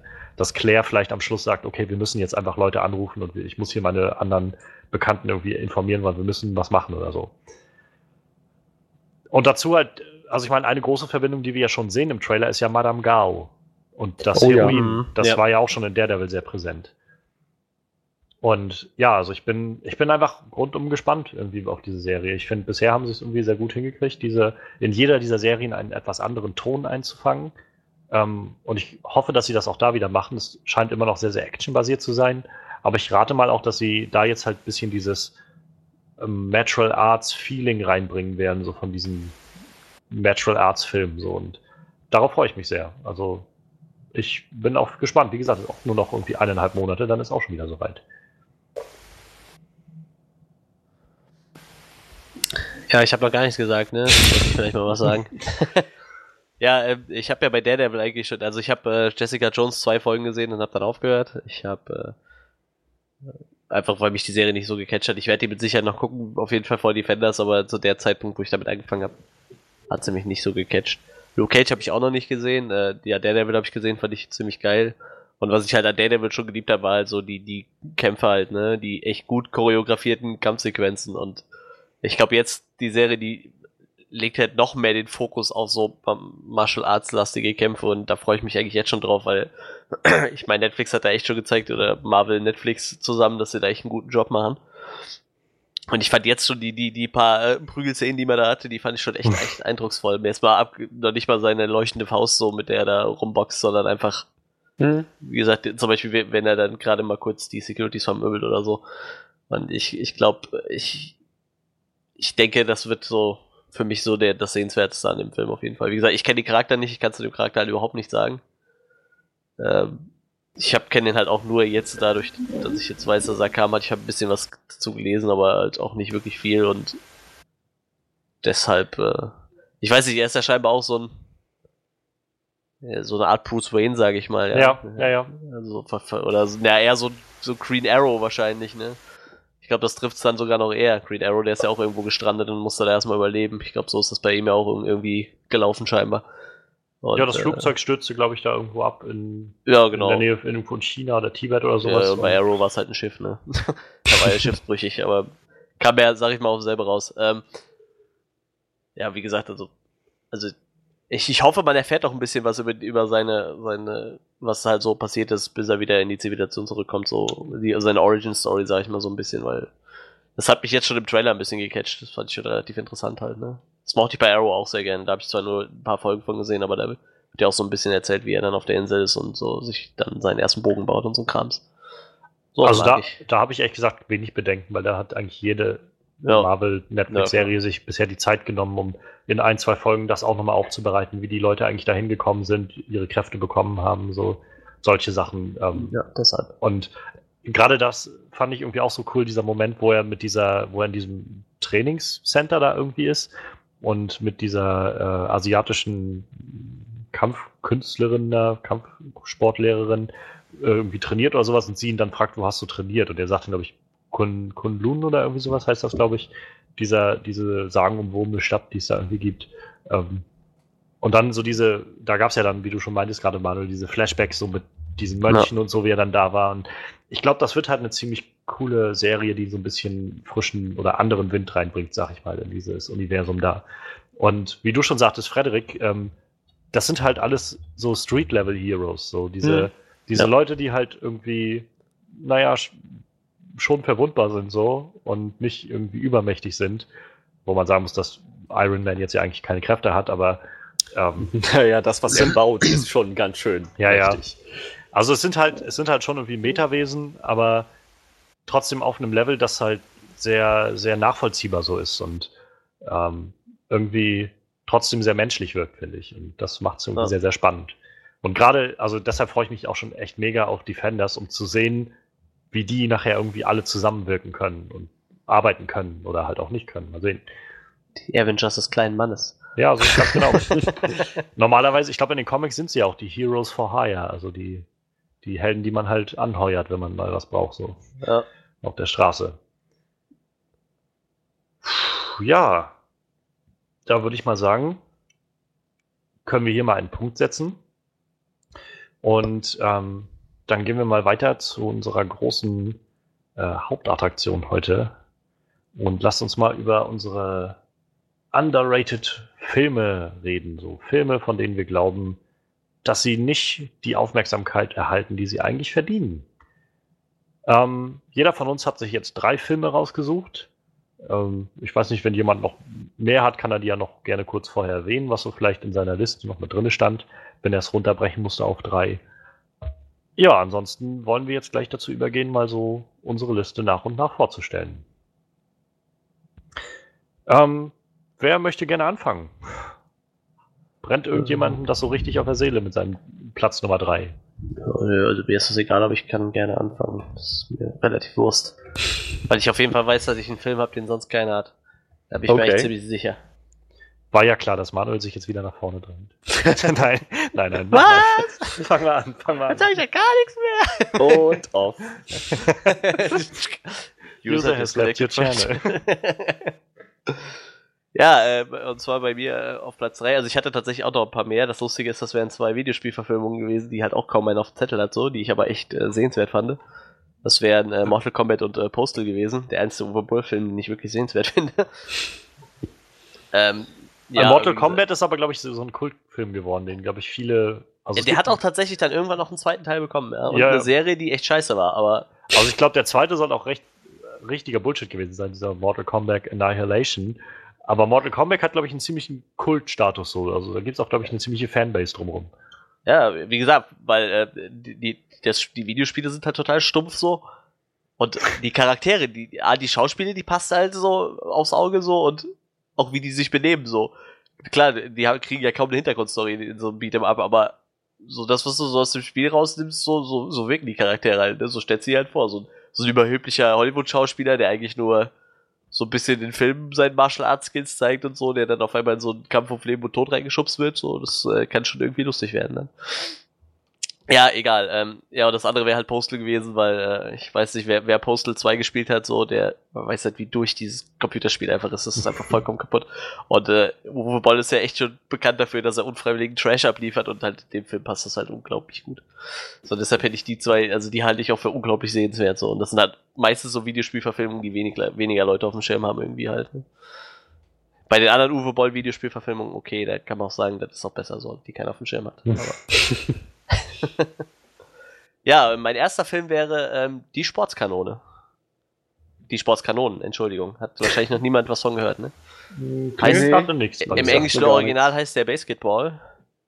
Ah, es, das ist doch, ist das nicht der Film von den, von den South Park-Machern? Ja, nicht von denen, mit denen. Also die haben dann nicht dran produziert so. oder so. Die haben, aber genau, die spielen die Hauptrolle, ganz genau. Also gesehen habe ich die noch nicht, aber ich habe schon von gehört. Das Lustige ist, der Film hat so meine Leidenschaft für Ska geweckt, bevor ich überhaupt wusste, dass es Ska gibt. Das ist total lustig. Und äh, so eine von den Hauptbands, die in dem Film halt auch sehr, sehr oft selber auftauchen, die äh, ist heute einer meiner Lieblingsbands. So, das ist schon echt äh, lustig. Habe ich damals noch gar nicht so registriert. Ich fand die Musik zwar damals schon ziemlich cool, aber ja, also, wie haben wir uns das, wie hast du dir das überhaupt vorgestellt? Soll ich kurz mal den Plot abreißen und dann sagen, warum ich den würde Film ich sagen, ja, finde? Ja, würde ich sagen. Ja, also da geht's halt darum, dass so äh, der Film spielt ein bisschen, also ich sag mal in näherer Zukunft und es geht halt darum, dass so der Sport halt immer mehr verkommt, ne? Also alle Sportarten, da geht's halt nur noch darum, so, ja, die Leute werden halt für immer mehr Geld verkauft und, äh, und in dem Film wird's dann halt ein bisschen überspitzt, so dass dann nachher nicht nur einfach irgendwie so Fußballer für ein paar Milliarden verkauft wird, sondern halt einfach so ganze Teams so die Städte wechseln quasi, ja. Also dann spielen halt die, weiß ich nicht, irgendwelche LA Lakers spielen halt nicht mehr irgendwo bei sich da, sondern spielen dann in Texas oder so halt, ne? Irgend so, so, so total absurd kreuzt sich das alles und äh, aber die halt alle keinen Bock mehr darauf haben und irgendwie der Sport halt total nebensächlich geworden ist und alles drumherum viel wichtiger geworden ist, äh, entwickeln die zwei South Park-Macher, Trey Parker und Matt Stone, quasi ein eigenes, einen eigenen Sport. Und denen fällt nämlich irgendwann auf, dass sie eigentlich äh, bei Basketball nur Körbe werfen können, aber einfach viel zu faul sind, um sich zu bewegen und meistens auch zu betrunken. Und deshalb entwickeln die ein Spiel, das ist eine Mischung aus Baseball und Basketball, deshalb heißt der Film eigentlich auch Basketball. Man steht halt auf seiner Base und versucht halt von der Base den Ball in den Korb zu werfen und bekommt dann dafür dementsprechend Punkte und kann dann halt auch einen Home Run laufen, wenn man halt getroffen hat. So. Äh, je nachdem, von welcher Position man getroffen hat, kriegt man dann halt zum Beispiel einen Home Run. Und äh, das ist aber noch nicht das Absurdeste an dem Spiel. Also das Spiel an sich ist schon ziemlich lustig. Sondern du darfst dich da hinstellen und den Gegner halt versuchen abzulenken. Egal wie. und ich meine, wenn man South Park kennt, dann kann man sich vorstellen, dass das egal wie echt aushalten kann. So. Ich weiß nicht, äh, es geht von äh, abgesaugtem Fett von irgendwem aus dem Hintern, was er sich so durch den Strohhalm reinzieht, bis zu einem abgeschnittenen Finger. Und oh, äh, das, das, klang gerade so, als hätte Freddy gerade irgendwie einfach das Mikro weggelegt und wäre irgendwie weggegangen. Ja, also es ist nicht wirklich Fett, was sie irgendwie aus dem Hintern abgesaugt haben, sondern der hat halt irgendwas in einen so, so, so, so einen Medizinsack gefüllt und erzählt ihm dann halt davon so, ja, das ist Fett, das haben sie gerade aus dem und dem seinem Hintern abgesaugt. Boah, Ach ist das so, salzig und so. Sag das doch. Auch, auch, das mit dem Finger, das ist halt kein echter Finger so, ne? Aber er geht halt so mit der Heckenschere hin und macht so ein Geräusch von einem Zug und äh, schneidet sich dann den Finger ab. So, das, so, also so wirklich richtig absurd. Manchmal kauen die auch einfach nur auf, auf Alukugeln rum, auf Alufoliekugeln rum. Ich habe keine Ahnung, was das soll, aber scheinbar ist das auch sehr effektiv. Ja, und im Endeffekt geht es halt darum, dass die halt mit diesem Spiel erstmal in ihrer Garagenauffahrt anfangen und dann halt immer mehr Leute kommen und dann halt jemand auf sie aufmerksam wird, der da gerne rein investieren will. Und dann gibt's halt so einen Cut, so ein paar Jahre später gibt's dann halt so einen richtigen, eine richtige Liga dafür halt schon, ne? wo die halt Basketball spielen. Ja, und wie das halt so kommen musste, äh, wie der Film halt schon äh, so am Anfang halt erzählt, alle Sportarten verkommen irgendwann und äh, es wird den Leuten halt immer mehr Geld geboten und es geht halt eigentlich nur noch um Geld und nicht mehr um den Sport selber und so passiert's halt da auch und es gibt dann so ein äh, Clinch innerhalb des Teams halt, ne? Die fangen dann auf einmal an, ja, wir wollen Merchandise und äh, halt also ein Kram, wo die sich halt vorher überhaupt nicht drum gekümmert haben, weil einfach der Sport im Vordergrund stand für die. Aber es gibt dann halt äh, ich sag mal, so eine, eine, ernste Unternote so ein bisschen. Was natürlich schwierig ist, vor allem wenn man die zwei Typen halt kennt, die da die Hauptrolle spielen. So. Ja, und ähm, ich, der Film ist halt vollkommen underrated. Ich habe keine Ahnung, der hatte sieben Millionen eingespielt. Okay, ich habe keine Ahnung, was der gekostet hat. Teuer wird er nicht gewesen sein, aber äh, auch die, die Bewertungen sind halt nicht so der Brüller. Also 72, äh, 42 Prozent bei Rotten Tomatoes. Der Wertung von 38 von 100 bei Metacritics ist halt nicht so der Brüller, aber ich habe bei dem Film echt eine Menge Spaß gehabt. Der ist halt echt so absurd komisch und halt für die South Park-Macher auch gar nicht so assi, wie man das von denen eigentlich gewöhnt ist. So, ich glaube, wenn die den Film selber geschrieben hätten, wäre der wahrscheinlich, äh, äh, ich sag mal, ja, ein Pipi-Kaka-Humorfilm vielleicht oder so, ich weiß nicht. Also. Das klang jetzt gerade gar nicht danach. So hey, ohne, ohne Witz, also er ist zwar schon echt absurd, aber nicht so richtig assi. Ich weiß nicht, das ist so, so eine typische, zum Beispiel so eine typische Blondine, die ist halt einfach strunzdumm. Und die hat sich halt so einen alten Millionär geangelt, weil sie halt äh, Geld haben will. Und er macht dann immer halt so, so doofe Anspielungen wie so, hm, hast du nicht Lust, du könntest mal meine Lobby bohnern. Und dann kommt halt immer so ein Switch zu der Szene, wo sie halt mit so einem Bohnergerät da steht und seine Lobby bohnert halt. Das ist so, so richtig, eigentlich schon so richtig stumpfer Humor, weißt du so. Aber echt, äh, in dem Film echt äh, total gekonnt. Und halt der, der Soundtrack, der, der macht den Film halt für mich ganz besonders. Also, Rebig Fish ist so eine meiner Lieblingsbands, die spielen halt äh, auch die Hausband von den Beers, so heißt der, der den ihr, ihr Verein, der heißt Milwaukee Beers. Und äh, da spielt halt immer Rebig Fish immer irgendwelche Ska-Songs und das ist halt einfach deshalb schon total geil. Also wirklich, der Soundtrack ist erstklassig. Die haben auch, glaube ich, nur Ska-Bands auf diesem Soundtrack, ich bin mir nicht sicher. Wie gesagt, äh, Soundtrack super, äh, absolut lustig. Das Cast, ich kenne da, glaube ich, überhaupt kann ich da eigentlich niemanden von, außer die South Park-Macher halt, ne? Also aber doch Jenny McCarthy, ich glaube, das ist die Frau von. Von wem ist das die Frau? Mark Wahlberg, genau. Okay, die Frau von Mark Wahlberg spielt mit. Immerhin, die kennt man vielleicht noch. Wie gesagt, äh, den sollte man sich auf jeden Fall angucken. Er ist äh, unglaublich lustig. Ähm, wer auf South Park steht, der wird vielleicht ein bisschen enttäuscht, weil der Humor nicht ganz so assi ist wie South Park. Und wie gesagt, wer auf gute Musik steht, sollte den definitiv auch mal gesehen haben. Ja, ist halt so. Ich meine, klar, du guckst, du siehst da, okay, Trey Parker, Matt Stone dann hast du ja schon so dein, ja, so deinen Anspruch irgendwie, ne? Ja, so. ja, ja, klar. Ich meine, so ist es halt. Und, äh, Singen die eigentlich auch irgendwas viel da drin? Weil, ähm, also ich ähm, meine, Matt äh, Parker und, und äh, ja, die haben ja noch DVDA, ihre die, Band da halt, ne? Die sind doch eigentlich immer recht musikalisch unterwegs, so die scheuen ja, doch nicht davor. Die haben halt so eine, ich weiß nicht, was ist denn DVDA? Ich glaube, äh, es soll eine Hardcore-Band sein oder so Hardcore-Punk, ne? Irgendwie so in die Richtung. Also die haben einen Song geschrieben für den Film tatsächlich. Der ist aber auch eher, äh, der ist aber, halt schon wieder South Park-mäßig lustig. Aber ich meine, es ist jetzt nicht so, dass die beiden, also dass es viele Musical-Nummern Nee, nee, nee, aber so. gar, gar nicht. Also so gar nicht. Wie gesagt, die einzige musikalische Untermalung ist halt die fetzigen Ska-Songs im Hintergrund und halt Rebig Fish, die halt äh, auf so einer Tribüne halt immer stehen und das ganze Spiel ein bisschen musikalisch untermalen.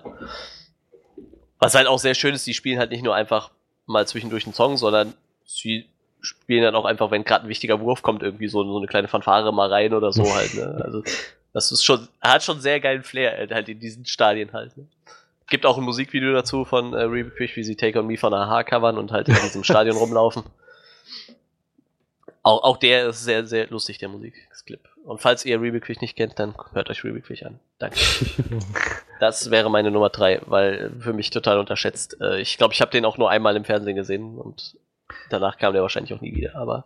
Also ich muss sagen, ich habe von der Film halt schon gehört und ich kann mich erinnern, dass ich also irgendwie mal über Ecken und Enden irgendwo vielleicht bei Watch Mojo oder sowas hatten sie mal in irgendeiner Rankingliste irgendwo eine Szene davon drin oder irgendwie sowas, vielleicht fiktive Sportarten oder sowas könnte gut gewesen sein, dass das irgendwo so dabei war.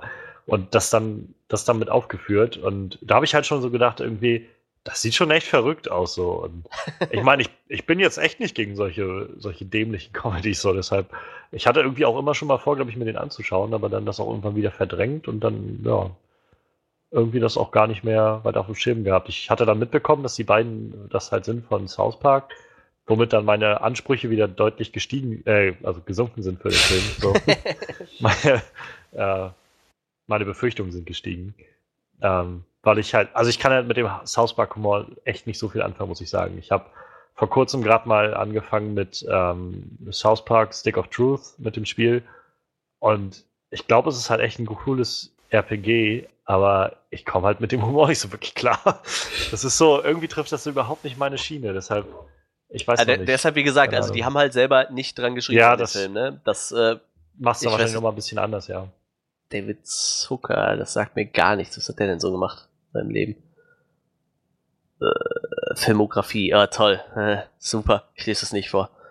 Oh doch, die nackte Kanone ist Nackte Kanone, 1, ja, 2. Okay. Airplane, ja, das sind Ja, ich habe jetzt gerade Scary Movie 3, 4 und 5 gelesen. Da ist ja, halt okay. äh, eigentlich bei mir auch vorbei, weil die fand ich echt schlecht. Top Secret ist eigentlich auch immer noch ein recht guter Persiflage-Film. Ich glaube, Kentucky Fried Movies äh, war zur damaligen Zeit auch nicht schlecht. Ne? Ich habe den nie gesehen, aber ich glaube, der war auch relativ gut. Aber ja, 80% bei Rotten Tomatoes, das ist schon nicht schlecht.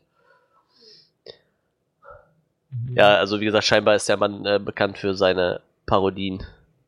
Wie gesagt, Nackte Kanone hat er auf jeden Fall mal alle drei geschrieben, dann kann es ja so verkehrt nicht sein. Aber wie gesagt, äh, das, aber das trifft eigentlich ganz gut. Also ich glaube, wenn man Nackte Kanone mag, kann man sich den Film eigentlich angucken.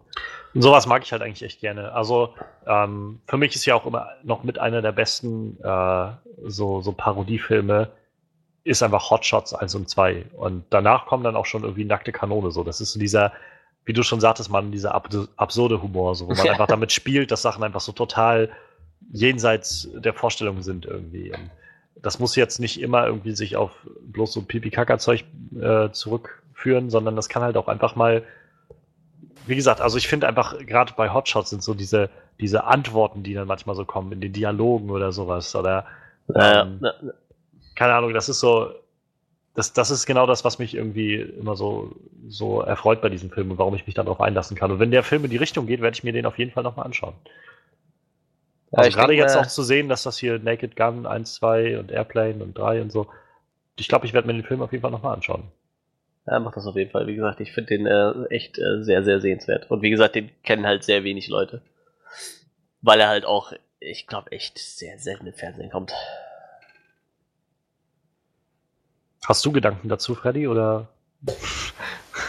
ähm, Mir fällt gerade alles aus dem Gesicht. ich bin gerade ein bisschen erschlagen von dieser Informationsflut. Ich sag mal nein. das ist total ich arbeite okay. noch. Willst du uns dann vielleicht deine Nummer 3 mal präsentieren? Ja, meine Nummer 3 ist aus einem bestimmten Grund erst meine Nummer 3, nämlich weil ich mir bei diesem Film am allerwenigsten sicher war, ob ich den überhaupt als ähm, underrated bezeichnen kann. Aber ich tue es einfach mal. Das ist Konstantin. Soll ich mal was sagen? Das ist bei mir, das ist meine Nummer 1. Ach Mensch. ja, dann tut euch doch zusammen. ja, also ich finde halt, äh, der Film ist finanziell schon erfolgreich gewesen, kann man nicht sagen. Er hat 100 Millionen gekostet und äh, weltweit 230 Millionen eingespielt das ist jetzt kein Desaster. Ja, Ansonsten, aber auch nicht wirklich viel. Also, wenn man nochmal so seine 50, 60 Millionen ja. Werbekosten draufrechnet, die haben ein bisschen was plus gemacht, aber bei weitem nicht das, was sie, glaube ich, gerne hätten. Das glaube ich. Allerdings ähm, könnte es wesentlich schlimmer sein. Ich die hätten sicher, auch sicher. mächtig Verluste machen können. Das war nicht der Fall. Ähm, bei Rotten Tomatoes sehe ich, dass der bei Fans ziemlich gut angekommen ist. Ähm, Ah, wow, Moment.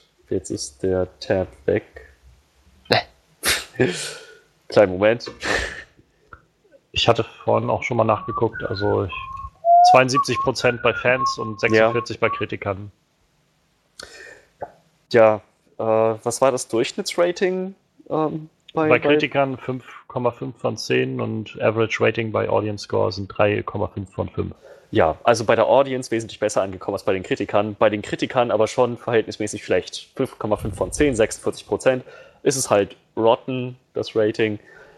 Und das ist halt ein Film, bei dem ich das überhaupt nicht nachvollziehen kann. Ich finde, der ist so unglaublich schön. Gut, schön ist vielleicht das falsche Wort. Der ist so unglaublich genial. Ich finde halt gerade diese, ich meine, wir hatten das glaube ich schon öfter mal, dass ich gesagt habe, so, düstere Action mit irgendeinem übernatürlichen Element, das haut einem dieser Film ja nur um die Ohren. Aber er macht es sehr, sehr qualitativ hochwertig. Die Story ist insgesamt so, so fesselnd, finde ich. Das hat, dieser Film hätte eigentlich Potenzial gehabt, ein ganzes neues Universum zu eröffnen mit diesem Grad an Details, die da reingefügt wurden. Das finde ich, das finde ich echt ziemlich, ziemlich krass, was die da gemacht haben. Da haben sich Leute wirklich Gedanken gemacht, äh, quasi Regeln aufgestellt für diese Mythologie, wie was funktioniert. Da, da könnte hätte man eine Trilogie, eine Quadrologie, vielleicht noch ein paar Videospiele rausprügeln können. Wäre kein Problem gewesen. Aber es blieb dann doch nur bei dem einen Film. Und äh, ich glaube, das hing damit zusammen, dass der bei Kritikern eben nicht so berauschend angekommen ist. Mich hat der Film auf jeden Fall komplett aus den Socken gehauen. Ich finde, das ist ein brillanter Film. Ich glaube, das Problem ist immer, ich glaube, die Kritiker, die beschäftigen sich nicht mit dem Drumherum von so einem Film. Gerade Konstantin, so, ich glaube, wenn du da ich glaube, wenn du schon mal so allgemein hörst, okay, Comic-Verfilmung, dann sind viele Kritiker immer schon ja, so, ja. also zu der Zeit zumindest, heutzutage ist es vielleicht auch wieder anders. Aber ich glaube, zu der Zeit war das echt so, so ja, Comic-Verfilmung. Hm, ja, hm. Dann haben, die, dann haben die Filme schon einen schlechten Start gehabt, glaube ich. Weil ich, ich kann das voll nachvollziehen. Also Konstantin ist auch definitiv ein voll underrated Film. Also ich finde, ich glaube gerade, was so Fortsetzung angeht, ich glaube, das war, der Film ist halt 2005, glaube ich. 2005, ja. Ja, das ist halt so eine Zeit gewesen, da hat noch kaum jemand in solchen Franchise-Richtungen gedacht. Also was, das Einzige, was du da irgendwie hattest, war X-Men, ein paar Filme und halt Spider-Man 1 und 2 liefen da, glaube ich, schon. Batman Vielleicht, Begins kam im ähm, selben Jahr. Ja, da ging es gerade mit dem los, aber selbst das mhm. war noch nicht so dieser übergreifende ja, ähm, ja. Franchise-Gedanke. Und ich weiß jetzt auch nicht, welches Studio hinter dem Ganzen stand. Ähm, ja, heute ist es DC, glaube ich, ne? Aber ja, Warner war es das, glaube ich, noch nicht. Könnte auch sein, dass es schon Warner war, ist aber auch egal. Ich glaube, die haben halt noch nicht in diesen, wie gesagt, in diesen Dimensionen, ja, es war Warner. Ähm, ich glaube, die haben halt noch nicht in diesen äh, Dimensionen gedacht, damals zu sagen, da können wir jetzt gleich noch ein Franchise draus machen. Ähm, der Film hat auch, glaube ich, jetzt nicht so das Ende nicht so gelassen, dass man sagt, man, man könnte jetzt unbedingt gleich den nächsten anschließen. Also man könnte irgendwie sicherlich noch eine Story ja. fertig machen, aber der war jetzt auch nicht so angelegt, glaube ich. Und ich glaube, das nächste ist halt auch einfach das Einspielergebnis. Also ja, er hat Plus gemacht, aber ich glaube, bevor die gesagt hätten, wie du schon sagst, in dem gleichen Jahr, in dem Batman Begins rauskommt, ähm, wenn sie dann sagen, okay, womit machen wir jetzt weiter? Wo, wo könnte man denn einen zweiten Film irgendwie äh, greenlighten? Dann doch wahrscheinlich eher den, der irgendwie ein Vielfaches seines eigenen Produktionsbudgets wieder rausbringt und nicht einer, der halt, naja, vielleicht sagen wir mal gerade so 100 Millionen Top drauf gemacht hat. Ich glaube, Batman Begins war auch gar nicht so der Kassenschlager. Nee, ich glaube, das ging bei dem Film echt noch, ne? Den hatten auch nicht so viele Leute auf dem Schirm, glaube ich, damals. Mhm. Und danach ging das dann erst richtig los, als die Leute dann gemerkt haben, okay, der Film war doch eigentlich ziemlich äh, gut. So, ich hab's, ich hab's hier vor mir. Also Batman Begins hat gekostet 150 Millionen, weltweit eingespielt 374 Millionen. Aber, also was man da halt nicht vergessen darf, der Film hat halt allein in Amerika schon sein, seine Produktionskosten wieder eingespielt. Ich glaube, das ist halt immer das große Zeichen, was die, was die Studios sich so angucken. Gerade Mitte der 2000er. Ich glaube, jetzt leben wir gerade so zehn Jahre später in so einer Zeit, wo immer mehr versucht wird, auch das internationale Publikum mit einzubeziehen. Aber so vor zehn Jahren, zehn, 20 Jahren war das noch viel mehr, dass die Hollywood-Studios geguckt haben, okay, was bringt das, das Ganze in, in unseren Breiten? Also, das ist halt, glaube ich, so dieses das Problem, was, äh, was also rate ich mal, ich habe keine Ahnung, ich habe keine Studie angestellt und wäre vielleicht mal interessant, das nachzuforschen, was genau dabei Konstantin der Grund war, äh, warum die sich zurückgescheut haben, weitere Filme davon zu machen. Ähm, ich Problem, aber ich glaube, für ein glaub halt, Franchise halt, hätte es damals auch noch nicht gereicht, ne? Ich glaube, der hatte noch gar kein Franchise so wirklich, ne? Ich meine, dieses das Hellblazer-Universum war ja sein Universum, ja, aber ich glaube, ja. da hätte jetzt kein Potenzial gegeben, dass man da noch so, ich sag mal, ein Spin-off halt, gemacht hätte halt. Hättest ne? halt vielleicht eine andere Geschichte erzählen können oder sowas. Ja, klar, so. also dann wäre dann ein zweiten Teil wahrscheinlich eher, ne, vielleicht. Naja. Aber ich, wie gesagt, ich glaube, da müsste der halt, hätte der halt wenigstens irgendwie seine, seine Produktionskosten wieder einspielen müssen in, ja, äh, in Amerika. Ich glaube, das ist so, wäre so das Zeichen gewesen zu sagen, okay, von jetzt an können wir irgendwie damit rechnen, dass das sich auf lange Zeit rentiert. Aber wer weiß, vielleicht war Keanu Reeves auch irgendwie nicht bereit, noch mehr zu machen oder war auch schon wieder woanders verpflichtet oder so. Hm. Also ich glaube, ich hatte mal irgendwo einen Artikel gelesen, dass Keanu Reeves sich nochmal an einen Tisch gesetzt hatte mit den Machern. Okay. Und die was besprochen haben. Also die hatten schon Pläne, dass es da weitergehen könnte. Aber daraus ist irgendwie nichts weiter geworden. Es ist dann nicht zu einem Skript oder so gekommen. Ja, das kann immer, immer passieren, sowas. Heutzutage ähm, hätte es ja einen schönen Justice League Dark Film geben können, aber oh, ja. Justice den gibt es ja jetzt bald animiert. Na, immerhin. Vielleicht ja, leider so will der Guillermo del Toro seinen Film nicht mehr machen, ne, glaube ich. Ich glaube, der ist da erstmal weg von. Ja. Das ist ein bisschen schade, weil die Comics waren echt der absolute Wahnsinn. Die sind zwar, glaube ich, auch nicht so gut angekommen, weil ich auch nicht weiß, wie gut Horror-Comics bei Namis so laufen. Ich glaube, 40 Ausgaben hatten die nur, aber also ich fand die schon ziemlich gut. Das wäre vielleicht so ein Ding gewesen für ein äh, DC-Serienuniversum, sozusagen ja, ja, der ja. Hero for Hire Konstantin und dann halt noch ein paar andere. Die gab es ja, die Serie. Ja, die ist ja relativ äh, hart gefloppt. die ist ja nach, weiß ich nicht, zwölf Folgen oder so wieder eingestellt worden. Ja, die haben die noch nicht mal alle ausgestrahlt, glaube ich, ne? Ich glaube, die haben nur zwei oder drei ausgestrahlt und die waren schon so schlecht angelaufen, dass sie den Rest gar nicht mehr gezeigt hatten. Ah, also in Amerika jedenfalls liefen, glaube ich, die ersten zwölf oder sowas meine ich. Die erste Hälfte, okay. Ich glaube, die erste Hälfte der ersten Staffel lief, lief, oder irgendwie sowas in die Richtung. Vielleicht waren es auch nicht zwölf, sondern ein bisschen weniger, aber ich glaube, es waren irgendwie so in dem Dreh.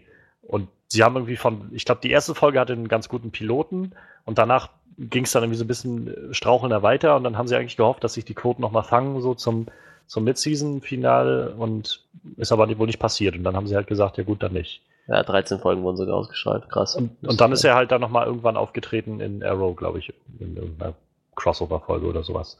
Weil der Typ, der jetzt den neuen, oder Konstantin jetzt spielt, äh, halt auch den Charakter so gerne hat und so und äh, das wohl auch sehr gut macht und deshalb wollten sie dann irgendwie nicht fallen lassen für dieses DC-Serienuniversum.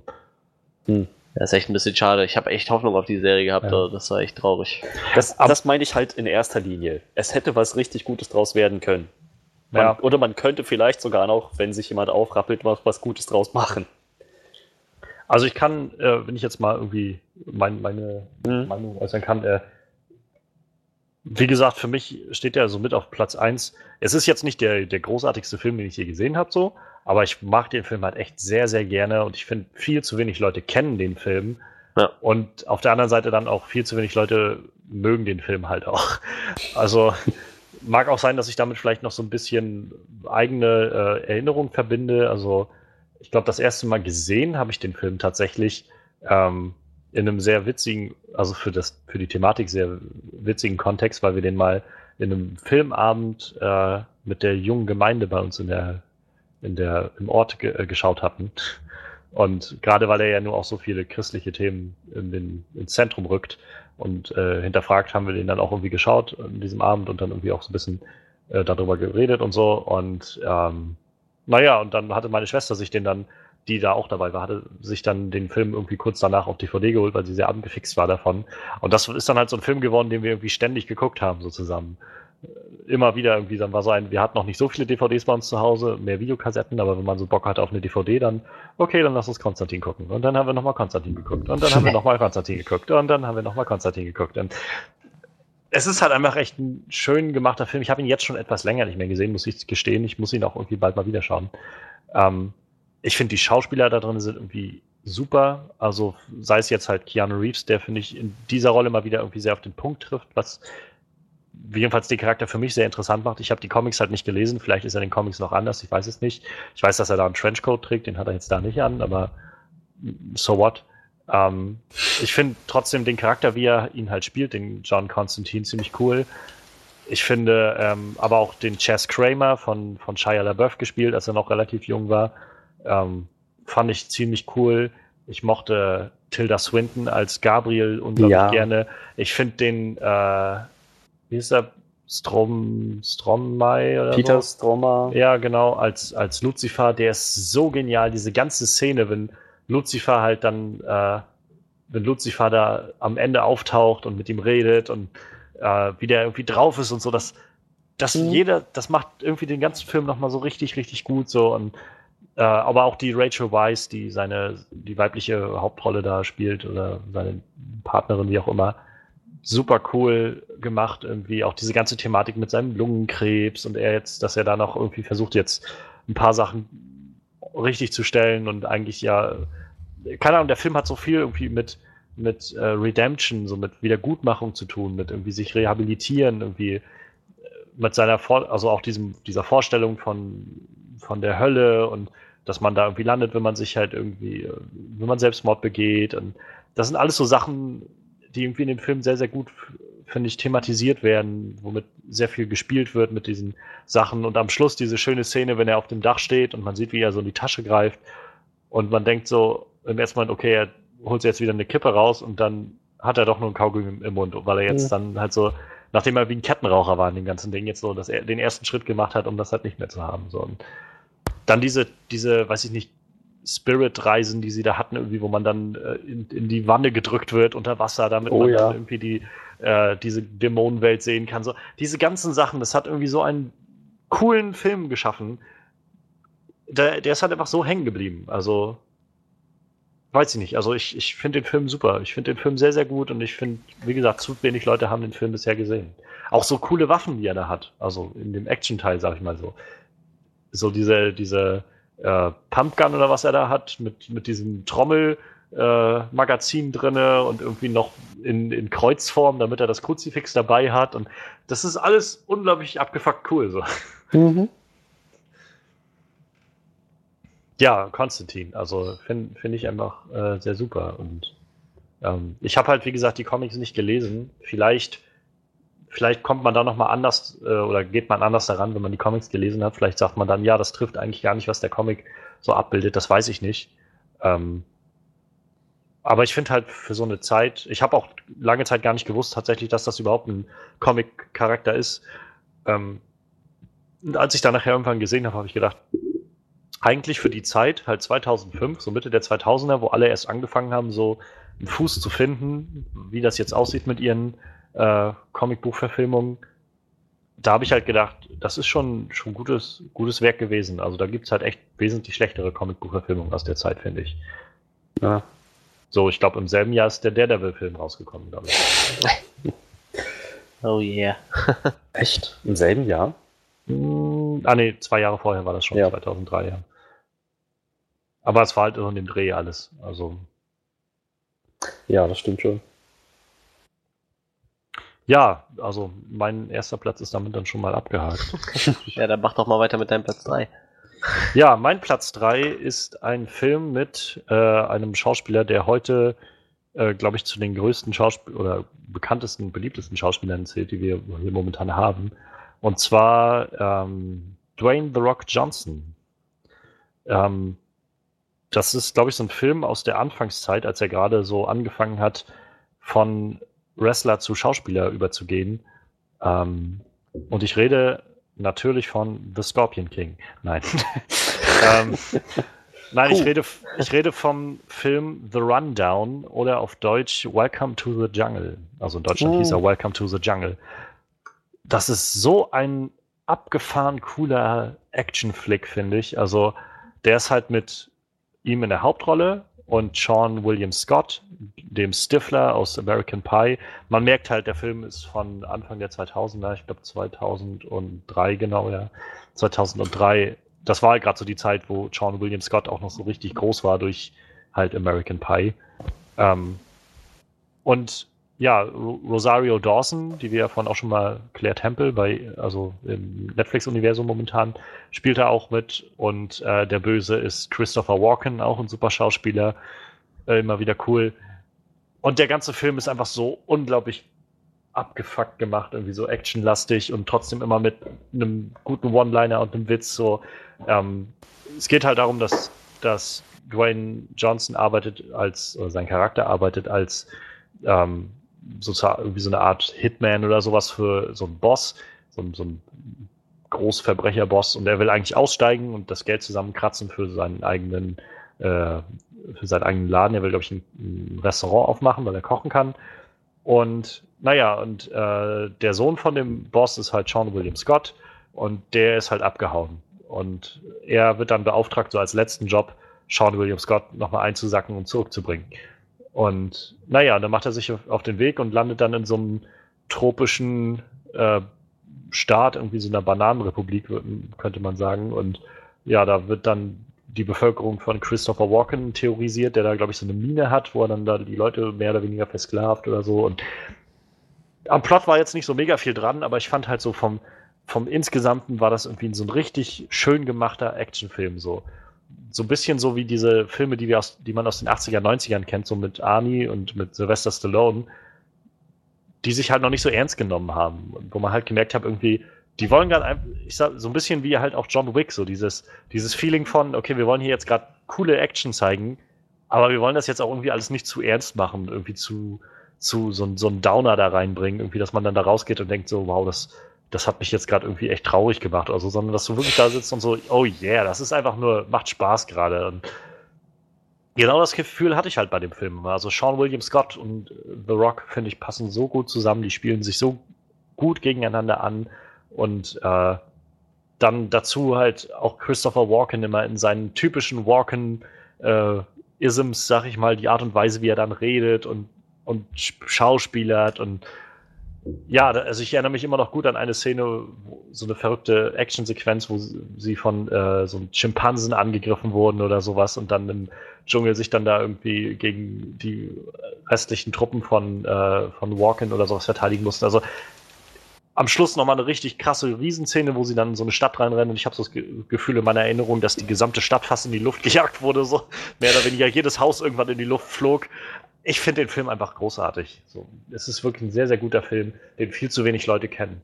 Und der übrigens auch von äh, Peter Burke äh, Regie geführt wurde, den wir ja jetzt letztes Jahr gerade nochmal hatten durch äh, den guten äh, Deepwater Horizon. Ah. Wo er auch Regie geführt hat und dieses ah. Jahr auch bei Boston Regie führt. Ja. Also kein Unbekannter. Ich hätte den Namen jetzt nicht zuordnen können, aber die Filme kennen. Naja. Für mich war, also seit wir jetzt halt äh, Deepwater Horizon hatten, habe ich den Namen irgendwie auf dem Schirm. Und seitdem fällt mir auch immer mehr auf, dass er mal so an ein, zwei Sachen mitgearbeitet hat, die ich halt gut fand. Also was ich auch lustig fand, also wir hatten ja im Vorfeld vom Podcast kurz mal über äh, Wrestler und Filme und WWE, wo die alles mitproduzieren. Äh, ja, bei dem Film haben die auch mitproduziert tatsächlich. War einer der, deren ersten Filme, wo die mitproduziert haben. WWE Studios.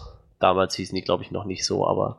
Ja. Heute heißt ja so. Also Scorpion King war der erste und dann kam halt äh, The Rundown als zweiter Film. ja, ich glaube auch so haben. Walking Tall war, glaube ich, auch nochmal so auf einer Schiene ja, damit. Genau, genau, genau. Das ja, war halt, wo sie gemerkt haben, okay, man kann jetzt aus The Rock ziemlich was rausholen, so als Schauspieler. Und das ja. war halt genau das Geile. Er musste halt nicht, wie ich vorhin schon mal meinte, mit Dave Batista, das war so die Anfangszeit gerade von ihm. Er war jetzt noch nicht der beste Schauspieler, aber das, was er halt bringen musste in dem Film, hat halt genau gepasst. So dieser ja, angepisste Typ, der die ganze Zeit rumrennt und Leute vermöbelt. Und mehr wollte man irgendwie auch gar nicht sehen davon. Deshalb, also ich kann halt nicht sagen, dass das irgendwie der beste Film aller Zeiten ist oder so.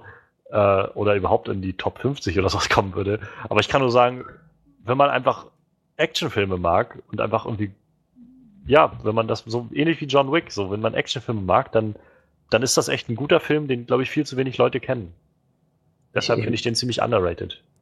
Ich muss aber sagen, so mal von allem betrachtet.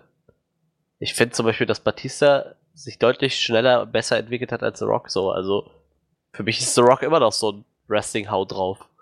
Und für mich spielt er auch am besten so Haut drauf, weißt du so. Ich meine, auch ich glaub, bei Fast and Furious oder so spielt er keine. Da wird er auch nicht mehr rauskommen, glaube ich. Aber er ja, hat schon. Die Rollen sind ja doch schon etwas, etwas größer geworden und etwas vielleicht auch mit anderen Hintergrundgeschichten mal, ja. als einfach nur, ich bin der stumme Typ, der umherläuft und Leute verprügelt so. Wie gesagt, ich kann den Film nur jedem empfehlen und ich glaube, ich werde den spätestens morgen nochmal schauen, wenn ich, wo ich gerade mal wieder drüber nachdenke.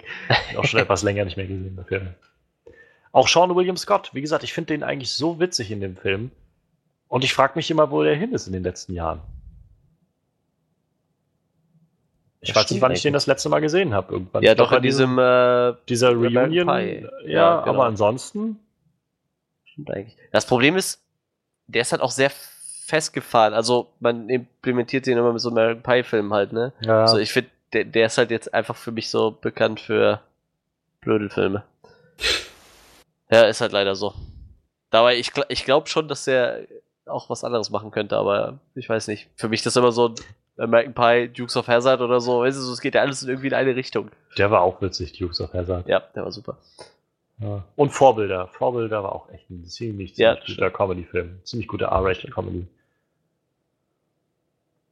Ja, mein Platz 3 ist Welcome to the Jungle. Wer soll denn mit der Nummer 2 weitermachen? Gehen wir jetzt Reihe um? Soll ich weitermachen? Nur mach doch. Gut. Ähm, Warte mal, hattest du deine Nummer 3 überhaupt schon? Ach so, ich, ja, ja, klar. Entschuldigung, Entschuldigung. Ja, ja. Der Film, äh, der, der hat sich schon wieder aus seinem Kopf verabschiedet. Ich merk's schon so. ja, das ist halt das Ding, wenn man so gar nichts damit anfangen kann, so nicht mal, irg nicht mal irgendwie den geringsten Kontakt damit gehabt hat, dann vielleicht ja, ist es auch nur bei mir so. Ja, dann kommen wir von Johannes seinem Superfilm zu meinem Superfilm. Der heißt nämlich äh, Super. Kennt, den kennt, muss ich kennt. unbedingt mal schauen. Ich habe den immer noch nicht gesehen, aber ich muss super unbedingt mal schauen. James Gunn. Äh, ja, ja, das Alan ist ja genau. das ist ja quasi James Gunns erster großer Film gewesen, glaube ich, ne? Wenn man glaub, sagen ja, kann, er war ja. groß. Ich glaube, damit hat er so mehr oder weniger den Durchbruch gemacht. Gerade mal so Fakten zu nennen, warum er den als äh, underrated zählen kann. Also bei 2,5 Millionen Budget hat er 422.000 Dollar eingespielt. oh. so, also quasi nix. ja, und Hauptdarsteller ist äh, Rain Wilson. Den kennt man, glaube ich, eigentlich nur so aus The Office, ne? Ich weiß nicht, ob der mittlerweile mehr macht, aber ich, ich kannte den nur aus The Office. Da spielt er so den, den, den amerikanischen Pendant zum deutschen Ernie, glaube ich. Ich glaube, Ernie heißt der Charakter im Deutschen. Äh, ja, er macht auf jeden Fall noch mehr. Egal, ich, ich kann den nicht. Und ähm, ja, es ist halt eigentlich eine, eine äh, auch schon eine Superhelden-Story, lustigerweise, halt irgendwo, ne? Aber halt mit jemandem, der äh, Selbstjustiz ausübt. Also sein Charakter, der heißt Frank, der ist halt äh, eher so eine traurige Gestalt. Der hatte halt nur zwei schöne Erlebnisse in seinem Leben und das eine war halt, als er seine Frau geheiratet hat und äh, das andere war, als er mal einem, äh, so einem Polizisten geholfen hat, einen Verbrecher zu fangen, indem er dem Verbrecher halt ver verpetzt hat, mehr oder weniger. So, das waren halt so die einzigen tollen Erlebnisse in seinem Leben, ja, und äh, dann verlässt ihn halt seine Frau für einen Drogendealer, weil seine Frau drogensüchtig ist. Das gibt ihm dann schon mal so einen leichten Knacks und äh, er kriegt dann so eine äh, leicht göttliche Erscheinung, die äh, eben quasi sagt, er soll äh, mal seinen Arsch heben und äh, Gutes tun und dann entwickelt er halt, ich sag mal, ein Superhelden-Alter Ego, Crimson Bolt im Englischen, wie hieß der denn im Deutschen nochmal? Der rote Blitz oder sowas? Hätte so ganz das wäre die direkte Übersetzung. Der blutrote Blitz. Blutrote ah. Blitz. Der karmesinrote Kakadu. Ja, hab ich auch gedacht. Der blutrote Blitz. Ja, und äh, sein, sein Sidekick heißt nachher Blitzi. Das ist halt auch total albern eigentlich. ich meine, im Endeffekt, äh, klar, er, der macht sich halt unfreiwillig über, über Superhelden lustig, weil der Kerl halt er kann halt nichts. Er ist halt echt einfach so, so ein richtiger Verlierertyp, ne? Ich habe ein bisschen zu dick, halt überhaupt nicht sportlich irgendwie und äh, schneidet sich dann halt auch selber irgendwie ein Kostüm und er überlegt sich halt so, ja, okay, ich brauche jetzt der Superheld noch irgendwie, ich habe keine Superkraft, ich brauche eine Waffe und dann nimmt er sich halt eine Rohrzange so. und rennt dann halt einfach auf die Straße und macht halt Selbstjustiz, ne? Und ja, ich meine, das funktioniert halt nicht, ne? In, in der äh, modernen Gesellschaft kannst du nicht jemanden, der sich in der Schlange vordrängelt, mit einer Rohrzange verprügeln so, so Sachen macht er dann halt, ne? Ja, und äh, eigentlich äh, wirkt der Film dann halt echt so wie eine Comedy, aber der Film ist eigentlich überhaupt nicht Comedy, der Film ist halt eigentlich sehr ernst, weil das Ganze halt äh, sehr, sehr ausartet. Äh, wie gesagt, er bekommt halt nachher einen Sidekick, das ist Ellen Page, die spielt dann halt Blitzy. Hm. Und äh, sie ist eigentlich eine Comicbuchverkäuferin, aber sie findet halt die Idee mit diesen Superhelden total gut und äh, drängt sich ihm dann quasi auf als als als Sidekick so und äh, ja, sie, sie ist dann halt ein bisschen härter drauf, sie nimmt das halt ein bisschen zu ernst und, und äh, ich glaube, sie sticht direkt mal irgendwie einen ab. Ich bin mir gerade nicht mehr sicher, auf jeden Fall. Artet sehr auch, sch schnell aus. Das ist doch R-rated, der Film, oder? Äh, was hat der denn bei uns? Ich habe die Original-DVD von uns hier liegen. Was der bei den Amis hat, weiß ich gar nicht, aber ich glaube, bei uns war der ab 18. Ja, bei uns ist der auf jeden Fall ab 18. Ja, da hat er ein R-Rating. Also ich würde jetzt nicht sagen, dass das so, das ist halt keine Blutorgie, ne, das nicht, aber. Ja, nee, aber klar, also ich will jetzt auch, wenn Johannes den noch sehen will, nicht so viel spoilern halt, ne? Aber äh, wie gesagt, also es, es artet halt sehr schnell auf und man merkt halt so, dass halt der Charakter echt ein sehr trauriger, zerrütteter Mensch ist. Er will halt eigentlich nur seine Frau retten, weil er sie halt über alles liebt und äh, dabei geht halt einfach wirklich alles schief. Äh, wie gesagt, er kommt halt sehr oft mit dem Gesetz in Konflikt und äh, legt sich mit der Drogenmafia an. Ich, ich will da gar nicht so viel erzählen. Der, der Film, der hat halt ja, äh, ja, Tiefe würde ich noch nicht mal sagen, aber der, wie gesagt, dadurch, dass er halt eigentlich so einen richtig ernsten Unterton hat, ist das halt so ein krasses Gegenstück zu Kick-Ass halt, ne? So, also Kick-Ass fand ich für, für mich halt eher äh, absurd lustig, so eigentlich die ganze durchweg. Und der Film, der fängt halt auch ein bisschen an wie Kick-Ass. Man hat halt auch so das Gefühl, der ist halt äh, unfreiwillig komisch, weil der Typ halt auch genauso Selbstjustiz ausübt und sich da mit seinem selbstgemachten Kostüm da irgendwie Verbrecher vermöbelt, aber der Film schlägt halt doch sehr, sehr schnell ins Düstere um und äh, ja, wie gesagt, also ich, der ist halt, ich finde den vollkommen underrated. Den Film hat auch, glaube ich, kaum einer auf dem Schirm. bei zweieinhalb ja. Millionen Budget nur 422.000 eingespielt. Und äh, ich meine, wir wissen alle, was James Gunn heute für Filme macht. Ne? Ich meine, Guardians ja. of the Galaxy ist ja eingeschlagen wie nix und äh, wie eine Bombe. Und äh, wie gesagt, er hat den Film halt geschrieben und auch Regie geführt. Super. Hat halt echt ein cooles Cast. Also es gibt halt, äh, wie gesagt, diesen Rain Wilson äh, macht halt er ist halt schon echt so, der Schauspieler wirkt halt auch schon echt wie ein Loser, so, muss man mal traurigerweise sagen. Er spielt halt in The Office auch so ein Loser. Und äh, dann halt Ellen Page, die macht ja auch echt immer einen guten Job. Äh, die Frau von, von Frank, von dem Hauptcharakter, ist halt Liv Taylor. Kennt man vielleicht noch als, äh, hieß Arwen war's, ne? Hm. Arwen in Herr der Ringe? Oder die, die Braut von, äh, von Ben Affleck in Armageddon. Ja, sein böser ah, okay. äh, Gegenspieler ist quasi Kevin Bacon. Der spielt den Jack, den Drogendealer, der seine Frau quasi mitnimmt. Äh, Nathan Fillion hat einen relativ kurzen Auftritt als äh, Holy Avenger. Hm. Auch sehr nett. Ähm, ja, das waren eigentlich so die großen. Ah, Rob Zombie spielt Gott. Okay, das wusste ich nicht mehr. Oder er voiced Gott. Das ist im Deutschen wahrscheinlich eh nicht drin, aber. Wie gesagt, das Cast ist halt echt, dafür, dass es halt echt so ein kleiner, ich sag mal, mehr oder weniger kleiner Indie-Film war, ne, den er da zustande gebracht hat, äh, hat er echt ein gutes Cast zusammengetrommelt, ne wie gesagt, Ke Kevin Bacon ist für mich echt immer ein herausragender Schauspieler eigentlich. Äh, Ellen Page kann man sich eigentlich auch immer ganz gut angucken. Gut, Liv Taylor, die hat halt, äh, ich glaube, in den letzten Jahren nicht mehr so viel gemacht, ich weiß es nicht. Auf jeden Fall, äh, das ist meine Nummer zwei. Ich finde den Film halt echt, echt sehenswert. Der bietet halt echt verdammt viel.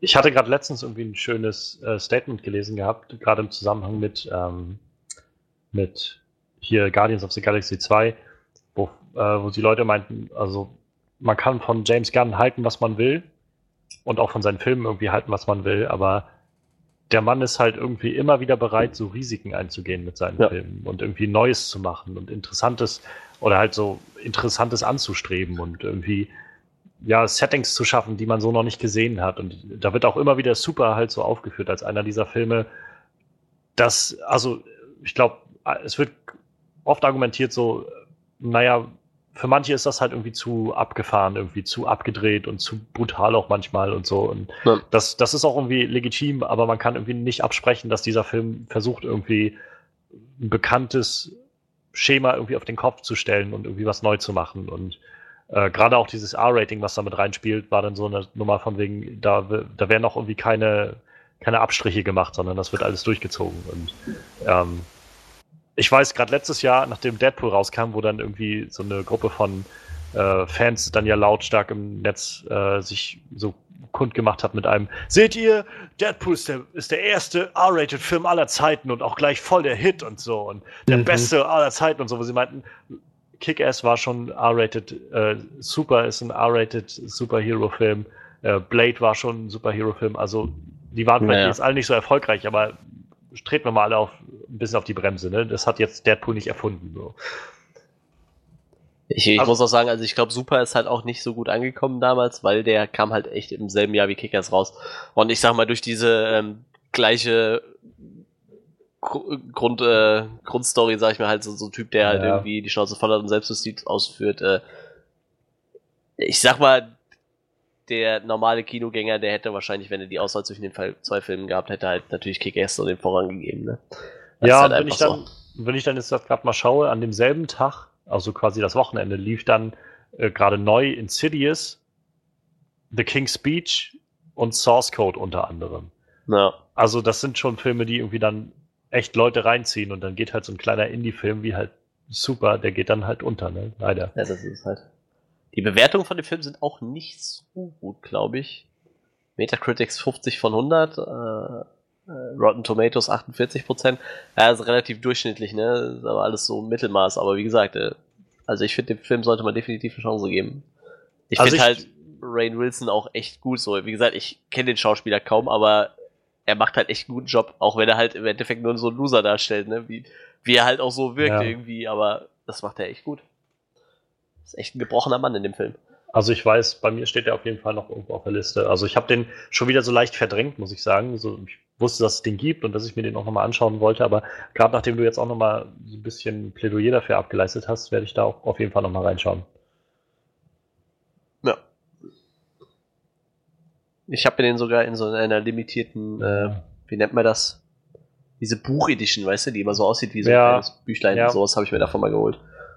Weil, wie gesagt, der Film war es halt echt wert. Ich habe den also direkt DVD Blu-ray als Set gekauft. Ich schaue gerade mal, der hat halt echt schwierige Startbedingungen gehabt. Also er kam ja. halt am 1. April raus und nicht nur die Filme, die halt da schon liefen, in, von den Vorwochen lief dann immer noch im Kino Red Riding Hood zum Beispiel oder Limitless mit Bradley Cooper, Paul, ein Alien auf der Flucht. Das sind Sucker Punch lief auch gerade an dem Wochenende. Das sind alles so diese Filme.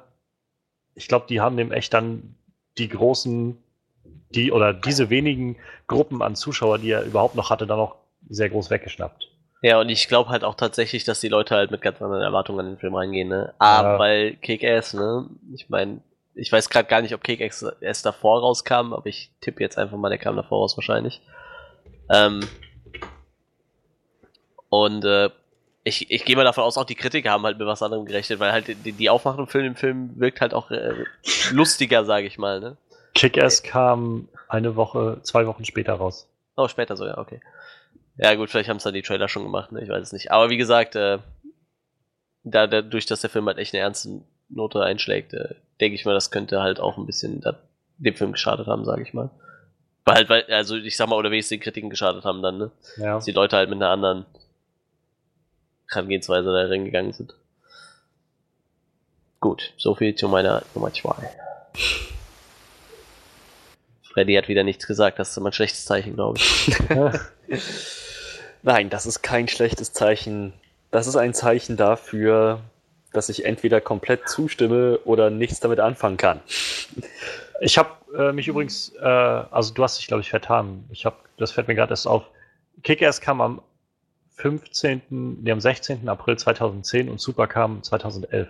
Am 1. April. Ah ja, raus. hier steht Release Date September, 12. Äh, September, aber das war dann wahrscheinlich so die Vorpremiere irgendwie, ne? Ja, wahrscheinlich auf irgendeinem Festival äh, oder so.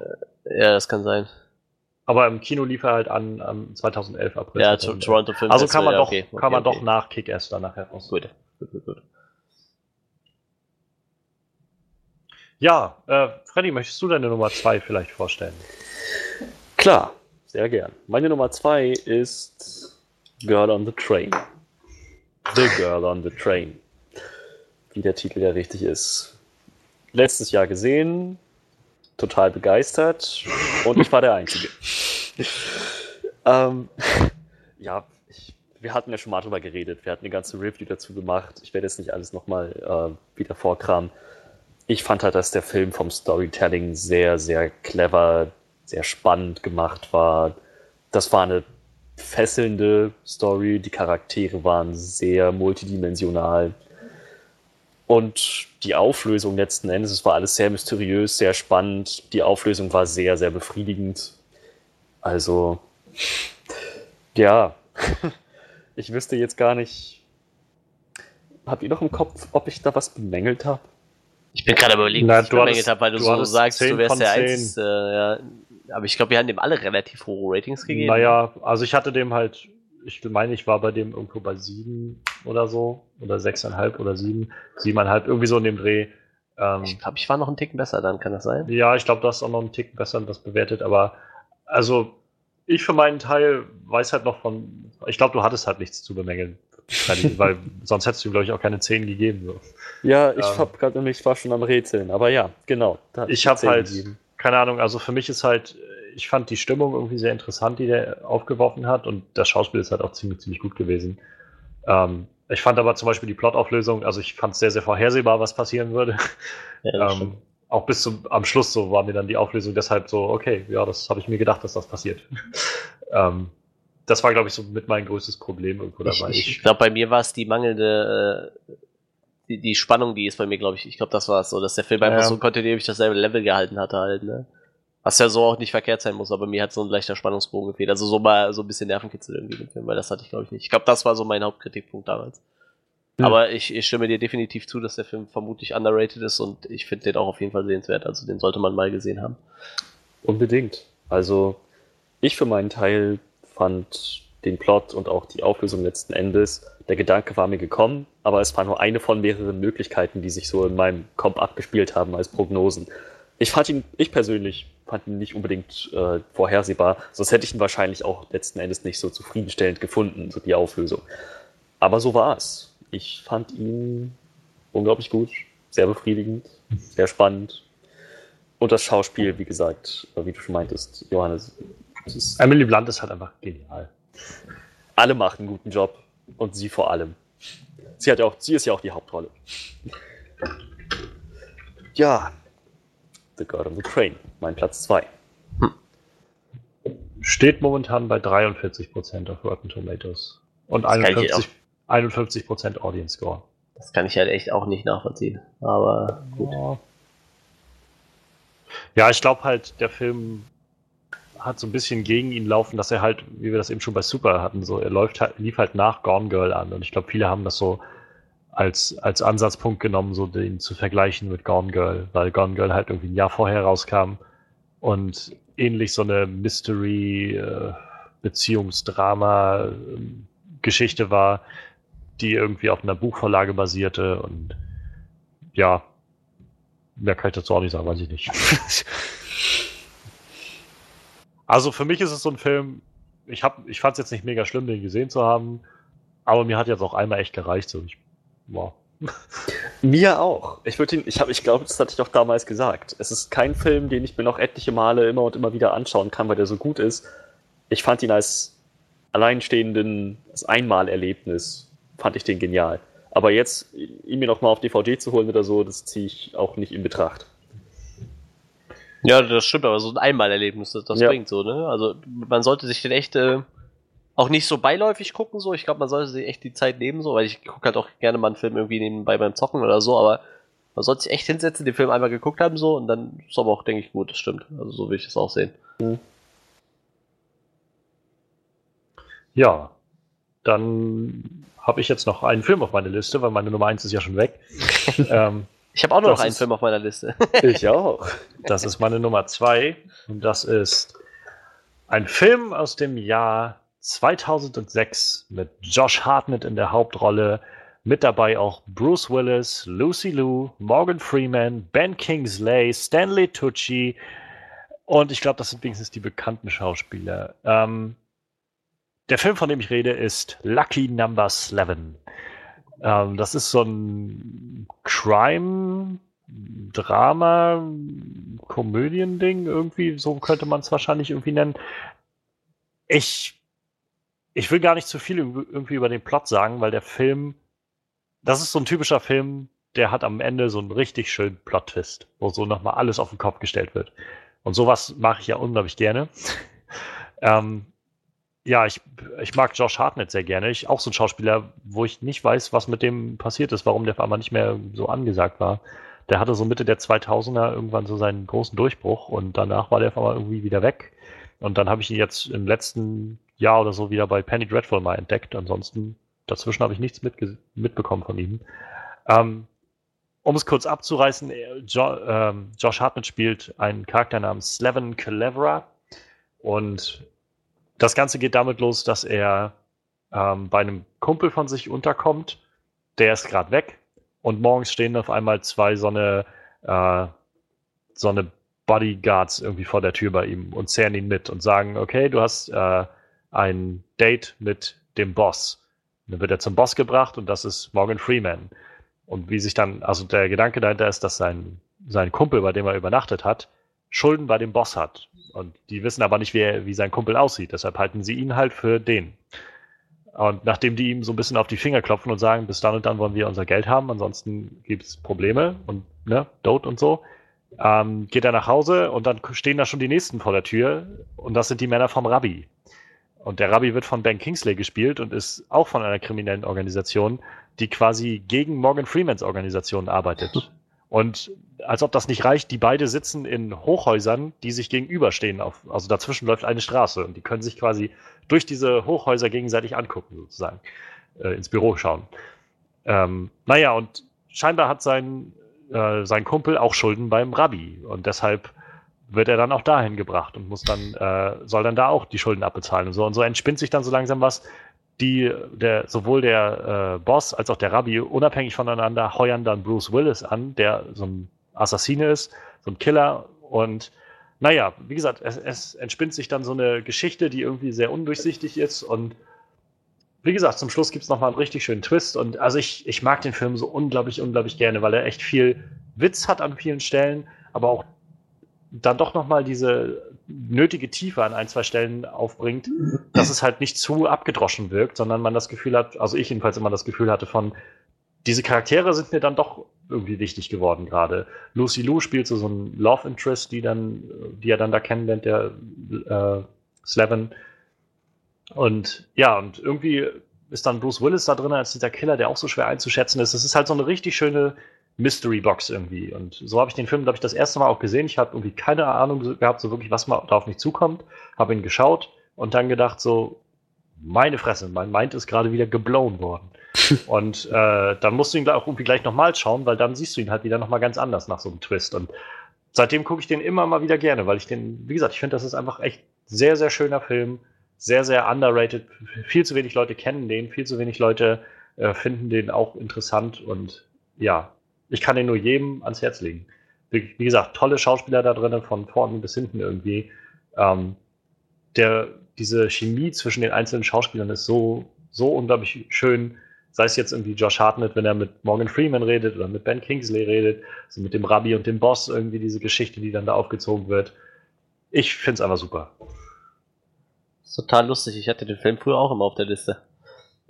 Aber irgendwie, das war wahrscheinlich ähnlich wie bei dir mit Super so, irgendwann mal aus dem Auge verloren, ne? Aber ich, ich hm. wollte den eigentlich auch immer mal gesehen haben. Da kann ich mich noch dran erinnern, dass ich den ziemlich lange immer auf dem Zettel hatte.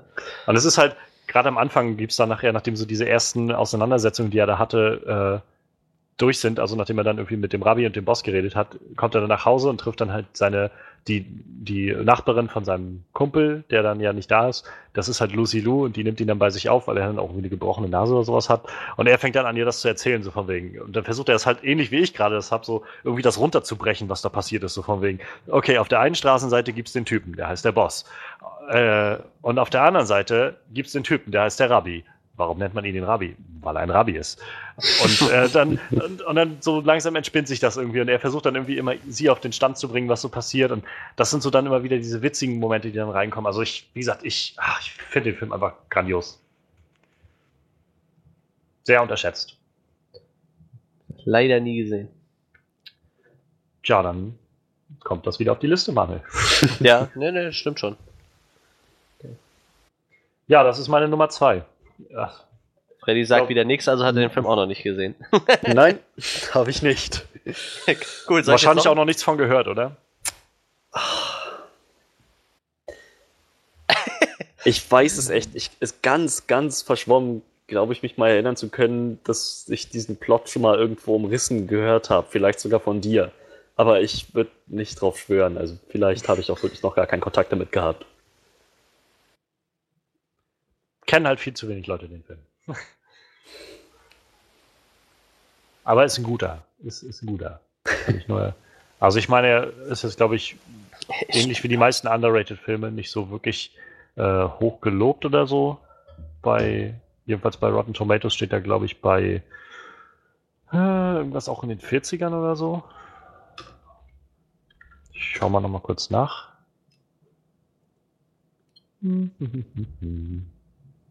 51 Prozent, also knapp über die 40. Aber halt immer noch Rotten.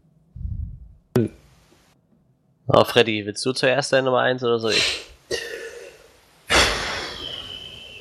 Ach, was soll's. Ich, ich nehme meine Nummer 1 einfach mal jetzt. Ähm, ein Film von 2004 und Ende. Ähm, das, Der heißt 2004. Spannung, Spannung, Spannung. äh, nein, Cut. ja, 2004. Nee, er sagte von 2004, das heißt, das ist der Regisseur. Also. Genau. Ähm, Millennia 2004, die, die bekannte große Regisseurin. Nein. Ähm, ein Film aus dem Jahre 2004, Anno 2004. Ähm, ja, wie gesagt, Ende. Also, äh, es ist iRobot dieser Film ist für mich der, ist meine Nummer eins, weil ich finde, dass der es am meisten verdient hätte, gehypt zu werden. Es ist so ein cooler Sci-Fi-Film. Und er wird von allen Leuten einfach nur gehasst und runtergemacht. Das kann ich nicht ganz nachvollziehen. Ich finde, die Story ist, hat eine extrem interessante Prämisse. Diese Idee, dass automatisiertes äh, leben, ja, also Roboter in verschiedenen Formen, künstliche Intelligenzen, irgendwann so in die Gesellschaft integriert sind, dass ihnen vollständig und blind vertraut wird, dass es als selbstverständlich erachtet wird, dass sie ähm, den Menschen dienen und keinerlei Selbstständigkeit entwickeln. Und dass es halt nur einen Typen gibt in ganz Chicago, der da nicht mitmacht, der trotzdem skeptisch bleibt weiterhin und der am Anfang im Prinzip nur dieser eine verrückte Kerl ist, der von äh, der großen Verschwörung der Robots irgendwie Angst hat, das Ende der Welt herbeisehend, nicht herbeisehend, äh, vor, her, vor, vorherahnd sozusagen. Er ist quasi äh, in einer anderen Aufmachung der Typ, der sonst in manchen Filmen einfach am Straßenrand zu sehen ist, mit so einem Pappaufsteller, uh, The End is nigh oder so. so der, der Einzige, der irgendwie gegen den Strom schwimmt und sagt, nee, nee, äh, ihr werdet schon sehen, dass das wird alles den Bach runtergehen, das wird alles ganz schief nach hinten losgehen. Am Anfang ist er wirklich so dieser eine Typ, den keiner ernst nimmt, den man auch als, den ich als, als Zuschauer auch kaum ernst nehmen konnte. Und dann beginnt die Story sich zu entwickeln und er bekommt immer und immer mehr Recht mit dem, was er immer gesagt hatte. Ihm wird bloß erst ganz am Ende klar, auf welche Weise er Recht behalten sollte. Und ich fand auch, dass gerade, ich werde das gar nicht mehr so, so intensiv darauf eingehen, ich fand gerade, wie äh, die Story sich entwickelt hat, gerade wie erklärt wurde, warum jetzt die Robots tatsächlich doch eine gewisse Bedrohung darstellen könnten und das dann auch tun. Das fand ich echt echt ziemlich überzeugend verpackt in einer sehr, sehr schönen Story, so sehr, sehr gut ausbalanciert zwischen Action und Humor und ein bisschen Charaktervorstellungen und Entwicklung. Die Charaktere übrigens sehr, sehr, sehr liebenswert. Will Smith macht einen ausgezeichneten Job. Ja, also ich fand den Film echt wahnsinnig gut. Und das ist so der Film von diesen dreien, die ich jetzt genannt habe, bei dem ich am allerwenigsten verstehen kann, dass der so dürftig angekommen ist. Ja. iRobot. Und gerade beim Gucken nach dem Film ist mir aufgefallen, ich wusste zwar, dass er diese, diese Isaac Asimov. Äh, mhm, genau, die drei Gesetze. Ja, dass er die Gesetze die ganze Zeit behandelt, aber es beruht halt auch tatsächlich auf einem Kurzgeschichtssammlung von ihm, ja, ja. habe ich gerade gesehen. Ja. Das wusste ich bis jetzt auch noch nicht. Das ist mir gerade zum ersten Mal aufgefallen.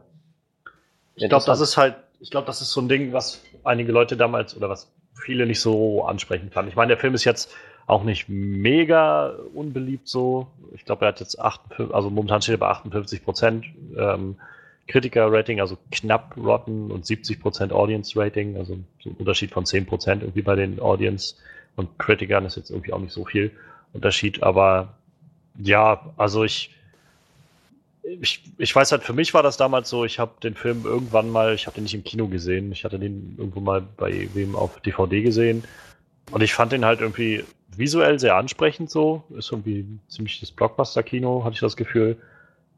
Aber irgendwie hat mich der mehr auch überhaupt nicht geflasht oder so. Ich hatte nicht das Gefühl, dass mich das irgendwie groß mehr betrifft. Aber es ist halt auch schon lange her. Also ich weiß nicht, vielleicht müsste ich den einfach nochmal schauen. Und ich weiß bloß bei den Kritikern war es so, dass sich viele darauf gestützt haben zu sagen, naja, dafür, dass es irgendwie auf einer äh, Asimov-Story beruht, die halt sehr, sehr tiefgehende Themen versucht zu anzusprechen, war halt so die Rückmeldung, naja, dafür ist das irgendwie einfach sehr großes Hollywood-Blockbuster-Kino, so viel Explosionen und äh, Verfolgungsjagden und so und Mann gegen Maschine und naja. Keine Ahnung. Ja. So muss das sein. Ganz gewollt gerade sagen. Also, die Themen, die behandelt werden, ist, also man merkt, man könnte natürlich noch wesentlich tiefer reingehen. Man könnte ganze Hörsäle mit Seminaren dazu füllen. Aber äh, ich, ich finde halt, dass die Themen, die Themen werden angerissen, so äh, in die Richtung Kreativität, Emotionen, Willensfreiheit, äh, Eigenständigkeit. Das, das, ist alles ein bisschen äh, drin, aber im Fokus, wie du meintest, ist halt genau dieses Ding Mensch gegen Maschine. Ich finde halt, dass er von allem genau richtig viel drin gehabt hat. So genau das richtige Maß. Ja, ich glaube, wenn wir da jetzt eine wissenschaftliche Abhandlung von Asimov draus gemacht hätten, hätte den Film halt wahrscheinlich noch weniger Leute gesehen. Oder dann hätte ihn wahrscheinlich keiner mehr gemocht. Also noch weniger wahrscheinlich wie jetzt schon. Obwohl sie ja eigentlich mit 70% ja dann doch relativ viele Publikumsleute auf jeden Fall gemacht haben. Ne? Ja, da werden wahrscheinlich doch die Informatikstudenten aus dem Kino rauskommen, so das ist ein genialer Film. Wer ja, den nicht versteht, ist einfach zu dumm. Aber die sind keine 70 Prozent wahrscheinlich. Nein, das ist so das Problem. Eher nicht. Ich denke mal, er hat halt gerade 70 Prozent wegen irgendwie Blockbuster-Action so. Damit kannst du ja selbst einen Transformers-Film heutzutage noch retten. Ja, aber mittlerweile auch das nicht mehr. Also bei Transformers das nicht mehr. Naja, der letzte hat auch wieder über eine Milliarde eingespielt. Dann. Ja, gut, das mag sein, aber scheiße war der trotzdem. Ja, sicher, sicher. naja. Ja, interessant. Ja. Ich habe den Film mit Sicherheit auch mal gesehen, aber das wird schon ein paar Jährchen her sein, glaube ich. Also ich, das ist halt auch das bei mir so. Ich weiß halt, ich kann dir halt auch nicht mehr so, könnte dir jetzt keine, so sag ich mal, Review oder große fundierte Meinung abgeben, weil der Film halt auch echt kaum einen Eindruck bei mir hinterlassen hat. So. Ich weiß halt, ich habe ihn damals gesehen und ich weiß auch noch, was passiert so im, im Groben. Aber das war es halt auch so. Ich, ich fand nichts, also es war nichts, was so in meiner Erinnerung hängen geblieben ist, als das hatte nur iRobot und das war irgendwie so das Herausragende daran.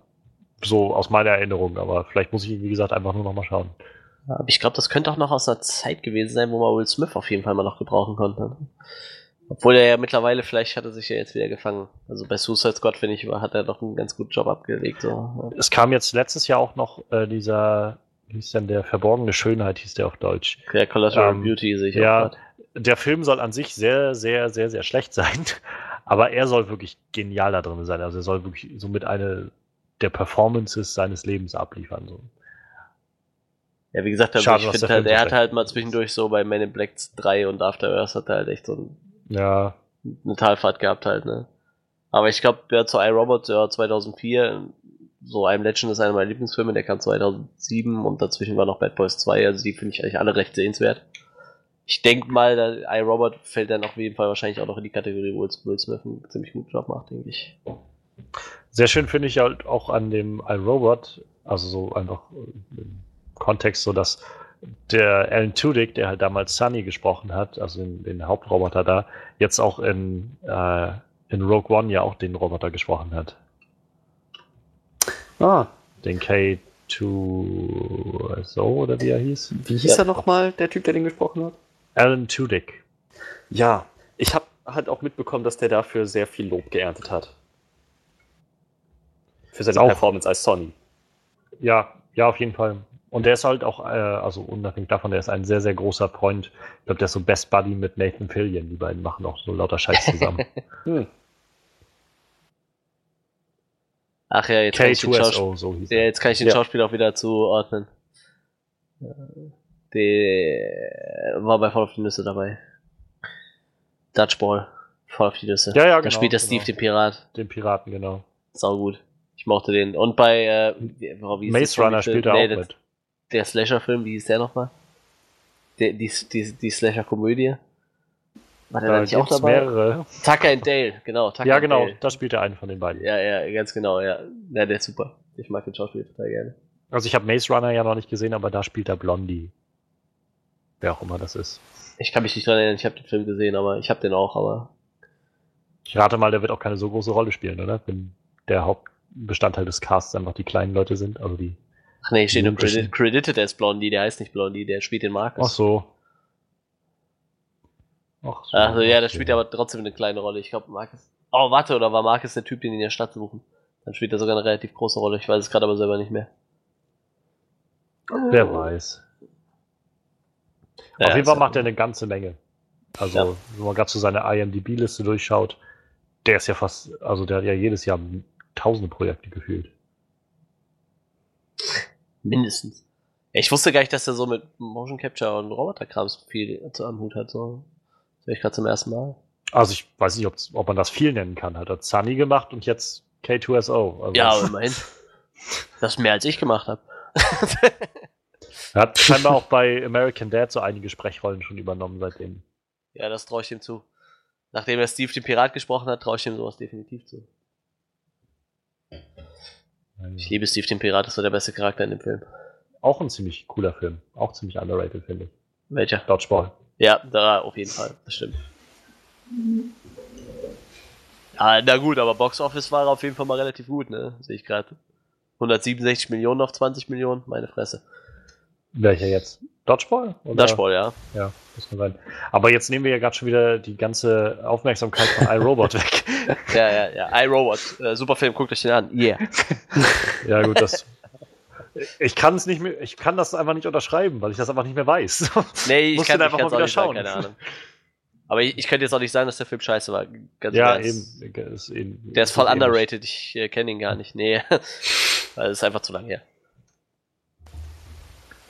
So, da bleibt ja noch ein Film übrig, wa? Ja. Wer könnte den wohl präsentieren? Ich! Ha! Äh, ein Film. Heutzutage, Die Spannung steigt, Trommelwirbel. Heutzutage noch aktueller als jemals zuvor. Und einer meiner Lieblingsfilme. Idiocracy. Ja, okay, ja. Ja, kennst du? Ja, kenn ich, habe ich schon mal gesehen. schon mal gesehen. Freddy, mhm. Idiocracy? Nix? Nein. Okay, dann wird das jetzt wieder ruhig für dich. Kennst du, kennst du? Kennst du, kennst du Idiocracy? Kennst du? ja, äh, ich hatte das mal kurz ab. Also, äh, der Film erzählt die Geschichte von äh, nicht sicher. ich weiß gar nicht, wie der Charakter wirklich heißt. Äh, egal, äh, Luke Wilson ist der Hauptcharakter und ähm, er arbeitet halt bei irgendeiner Behörde irgendwo im Keller und äh, führt halt ein relativ langweiliges Leben. Und äh, er wird dann ausgewählt, so eine Kryokammer zu testen, mehr oder weniger, ja. Also so, so, so er wird halt eingefroren. Er und äh, noch jemand aus seiner Zeit. Ähm, und das ich glaube, er, er wird doch eingefroren, weil er das äh, der absolute Durchschnitt ist, so ungefähr. Ja, ne? ja, weil genau. Er doch irgendwie, weil, ja, die Kuh von halt genau 100 oder sowas und die suchen halt einen relativ durchschnittlichen Menschen, an dem die das testen können halt, ne? So, ähm, ja, und es kommt dann, wie es kommen musste. Er wird eingefroren, äh, noch eine andere Dame, die jetzt werde ich dann erst später, äh, wird eingefroren und äh, ja, die Firma geht halt mehr oder weniger so den Bach runter und äh, er wird halt vergessen, so in seiner Kryokammer. Und ja, ähm, warum der Film so aktuell ist, der Film zeigt halt echt deutlich, wie es weitergeht mit der Menschheit, wenn wir uns einfach so weiterentwickeln, wie wir das gerade tun. Ähm, die Menschheit verblödet. Und mit verblödet meine ich, die ist halt echt richtig strunzdumm. Also nicht nur ein bisschen dumm, sondern die haben halt alle nur noch so ein Toastbrot-IQ. Die, komplett, die komplette Welt hat nur noch ein Toastbrot-IQ, ja. Ähm, ich weiß nicht, das fängt halt schon an bei, bei äh, so, so Staubsaugerrobotern, die einfach nur noch strack in die Wand fahren die ganze Zeit und immer sagen, äh, ich weiß nicht, hier ist äh, irgendwas im Weg oder so. Halt, also so, so ganz banale Sachen. Und ähm, er wird halt irgendwann wach und, und äh, weiß halt erstmal gar nicht, was abgeht und ja, es ist halt dann so, so ein echt äh, ja, hat schon so ein bisschen was von Weltuntergang halt, aber nicht, weil irgendwie eine Zombie-Apokalypse reingebrochen ist, sondern weil die Menschheit halt verblödet ist. Und es wird halt in dem Film halt auch äh, leider echt treffend erklärt, warum das passiert ist. Weil halt so die, die, das wird halt erklärt an einem Pärchen von Vollidioten und an einem Pärchen von so, ich weiß nicht, sagen wir mal. Akademikern. So. Akademikern, ja, genau. Äh, die Akademiker, die sind halt immer so, ja, wir wissen noch nicht, ob wir Kinder haben wollen. Vielleicht später. Und das geht dann halt immer so weiter über mehrere Jahre und irgendwann endet es halt so, dass sie halt keine Kinder kriegen, weil der Mann halt äh, unfruchtbar geworden ist durch einen Unfall oder so halt. Und äh, die andere Familie halt von Vollidioten, ich glaube erst, weiß ich, ein Football-Mensch oder so, weiß ich nicht, auf jeden Fall, die sind halt relativ dumm und die vermehren sich halt im Endeffekt wie die Kanickel so und haben halt nachher so, so einen Stammbaum von, von, weiß ich nicht, 150 Personen so und während halt die Akademiker sich halt gar nicht weiterentwickelt haben. Und demnach ver verblödet halt die äh, Menschheit ziemlich krass. Und ich glaube, das ist halt genau das, was leider gerade aktuell auch passiert. So, ich glaube, es gibt leider immer mehr dumme Menschen und es wird immer schlimmer. Und deshalb finde ich den Film halt auch so unglaublich gut. Also ich kann mir den halt immer wieder gucken, angucken. Es ist halt echt eine strunzdumme Komödie, aber die trifft halt echt den Nerv der Zeit irgendwie. Ja, und er wird halt auf jeden Fall in dieser Zeit wach und äh, merkt dann erstmal, wie, wie affig das alles ist. Und er unter den äh, Blinden ist der Einäugige halt König, weil er halt so unglaublich intelligent ist für diese Leute, obwohl er eigentlich nur Durchschnitt ist, äh, bringt es da relativ schnell, relativ weit nach oben. Ich glaube, das ist so die Grundprämisse. Ich glaube, mehr sollte man dazu auch gar nicht sagen. Naja, also ich, ich würde noch sagen, also der Film wirkte halt vor allem letztes Jahr auch so aktuell mit der ganzen Situation in Amerika. Ja, ganz weil, genau. Ja. Weil sie, sie haben halt diesen Präsidenten da bei sich, also wenn er aufwacht, und ja, stimmt, der ja, Präsident okay. bei denen ist halt Präsident Camacho gespielt von Terry Crews, also ja. dem großen Schwarzen von, äh, wie heißt es, Expendables und so. Ja, ja, genau. Und keine Ahnung, ich glaube, das erste Mal, wenn er auftaucht, fährt er irgendwie mit so einem mit so einem Chopper irgendwie in Amerika-Farben oder sowas in die Halle rein mit einem Maschinengewehr in der Hand und ballert in die Luft oder sowas. Ja. Und ähm, Er ist auch, was naja. war er alles? Wrestler? äh, ja, Äh, ke keine Ahnung. Ja, former Professional Wrestler auf jeden Fall. Und äh, keine Ahnung, er macht dann und der Witz ist halt, also dann zum Beispiel eine Sache, die sie dann da haben, so ein Problem ist irgendwie, es gibt eine große Dürre und die Pfla also sie haben halt so ein bisschen Nahrungsknappheit, weil halt nichts mehr wächst und so.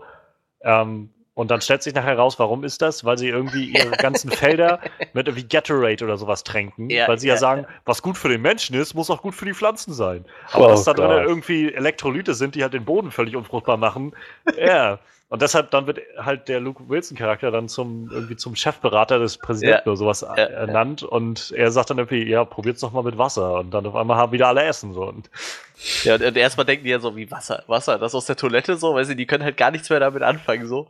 Die haben halt nur, den ihr Motto ist halt so, in Brondo steckt was, Pflanze schmeckt, es enthält Elektrolyte und deshalb kippen die das einfach überall hin, so.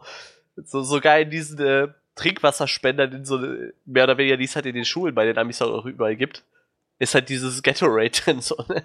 Überall ist dieses Gatorade. und dann haben sie irgendwie so so Walmarts, die irgendwie keine Ahnung Kilometer so, lang sind. Ja, so die sind so groß wie Städte, so wo du irgendwie drinne alles hast. Da kannst du dann auch irgendwie drinne dein Abitur kaufen oder sowas. Und Und da, da steht halt ein Typ drin, der sagt halt die ganze Zeit, willkommen bei Costco, ich liebe euch. Der hat den ganzen Costco Tag nichts anderes ja. zu tun als das.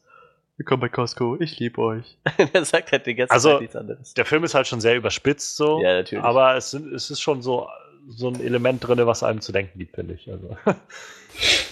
Ja, ja, das ist es halt. Ähm, Obwohl man ja sagen muss, im Vergleich zur, zu unserer Situation oder zur Situation vor allem jetzt in Amerika, ist das ja eigentlich noch eine Utopie, also eine, eine erstrebenswerte Utopie, weil ja, der Präsident da hat noch gesagt, ja, weißt du was, du bist schlauer als ich, dann triff du mal die wichtigen Entscheidungen. So. Ja, das stimmt allerdings. Vielleicht haben wir deshalb noch Hoffnung. Ja, das ist halt das Erschreckende. Ne? Und, äh, ja, man könnte ja noch was zum Cast sagen halt. Ne? Also, äh, ja, Luke Wilson ist halt äh, Hauptdarsteller. Terry Äh, Crews, ja. Terry halt Crews, De Dex Shepard finde ich großartig als Schauspieler, auch sehr gerne gesehen in Komödien. Ähm, ich mag zum Beispiel Ab in den Knast total gerne mit ihm. Die Komödie ist auch sehr super. Ich glaube, die ist auch relativ underrated. Oder er hat auch in dem zweiten Teil von Jumanji, Ja, inoffizieller zweiter Teil, ja genau, hat er auch mitgespielt. Also ich mag den Schauspieler echt total gerne, das ist mir echt super sympathisch. Ich mag- äh, Ich mag die weibliche Hauptrolle, also die Schauspielerin. Maya Rudolph. gerne. Genau, Ja. Maya Rudolph, sehr, sehr schöne Schauspielerin. Auch SNL ganz viel gemacht, Saturday Night Live. Äh, ja, Justin Long hat noch einen kleinen Auftritt. Der spielt ja zum Beispiel auch bei Dodgeball mit, ne? Oder äh, im letzten Kevin Smith-Film, im vorletzten, wie ist ja nochmal, äh, Tusk. Da spielt er auch mit, da spielt er sogar die Hauptrolle. Ja, Bei den sehe ich eigentlich auch immer ganz gerne, aber der hat ja nur eine kleine Rolle. Er spielt ja den äh, total verblödeten Arzt. das ist echt, äh, der Arzt ist echt sehr erschreckend.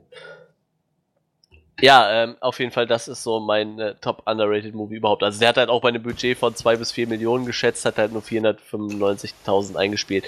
Und ich habe halt irgendwo eine Kritik gelesen, da stand halt drin, das ist einer der, der besten und intelligentesten Komödien, die wir so in den letzten Jahren hatten, aber mit der schlechtesten Marketingkampagne aller Zeiten, weil er hatte einfach so gut wie gar kein Marketing und deshalb ist halt überhaupt niemand auf diesen Film aufmerksam geworden. ja. Das ist halt echt traurig, weil der, der Film ist halt echt gut und äh, ja, wie gesagt, leider zeigt er überspitzt das, worauf wir gerade so zusteuern. Das ist halt das Schlimme daran. Ja, auf jeden Fall, den Film finde ich äh, unglaublich sehenswert. Der ist sehr, sehr gut. Ja, ich muss sagen, wie gut, Manuel, dass wir mit dir aufgehört haben, damit wir auf so einer richtig schönen, deprimierenden Note enden können. Ja, aber es ist immerhin eine Komödie. Nee, ja, es ist, ist ja auch irgendwie, es ist ein guter Film, auf jeden Fall, kann ich nur äh, unterstreichen. Also sollte man sich mal anschauen. Es ist auf jeden Fall mal wert, das gesehen zu haben. Ähm, aber ja, es ist so im Großen und Ganzen, gerade in unserem heutigen Kontext, kann einem das ein bisschen zu denken geben. Ja, das, das ist doch das Schlimme dabei. Du, man denkt halt so, man guckt sich halt. Das war halt so meine Prämisse, wie ich den Film damals das erste Mal gesehen habe. Ich dachte so, okay, das ist eine lustige Komödie. Und dann denk- denkst du dir so, verdammt, wenn wir so weitermachen, könnte das gerade genauso ausgehen. So. Das ist Ja. echt schlimm. Wir sind halt auf dem besten Weg, dass wir echt irgendwie verblöden. Ja.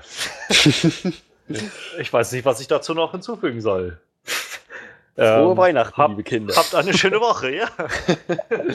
Der Weihnachtsmann existiert nicht und wir werden alle verblöden. Der Mensch ist nicht das Zentrum des Universums. Es gibt keinen Gott. Nichts, nichts da draußen interessiert auch nur irgendeinen kleinen Furz, was mit uns passiert. Ein Staubkorn im Universum. Ein paar chemische Reaktionen.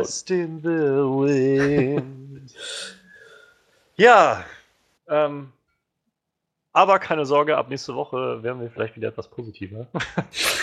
Denn in den nächsten Wochen stehen ein paar richtig große Filme wieder an. Also nächste Woche äh, werden wir uns den Lego Batman Movie etwas genauer anschauen. Ähm, und vielleicht haben wir auch noch Zeit, bei Live by Night reinzuschauen. Aber ich freue mich jetzt schon mal drauf, dass wir nächste Woche Gesellschaft äh, bekommen von Misha, von Misha Licious Cosplay. Ähm, auch ein sehr großer Filmfan. Und mal sehen, vielleicht wird sie dann noch mal öfter auftauchen. Wir sind schon sehr gespannt, was das nächste Woche bringen wird. Ähm, ja, davon ab ähm, kommen dann ja demnächst auch so Sachen wie John Wick Teil 2 und dann ist ja auch bald der März mit Logan und naja, also es kommt so einiges.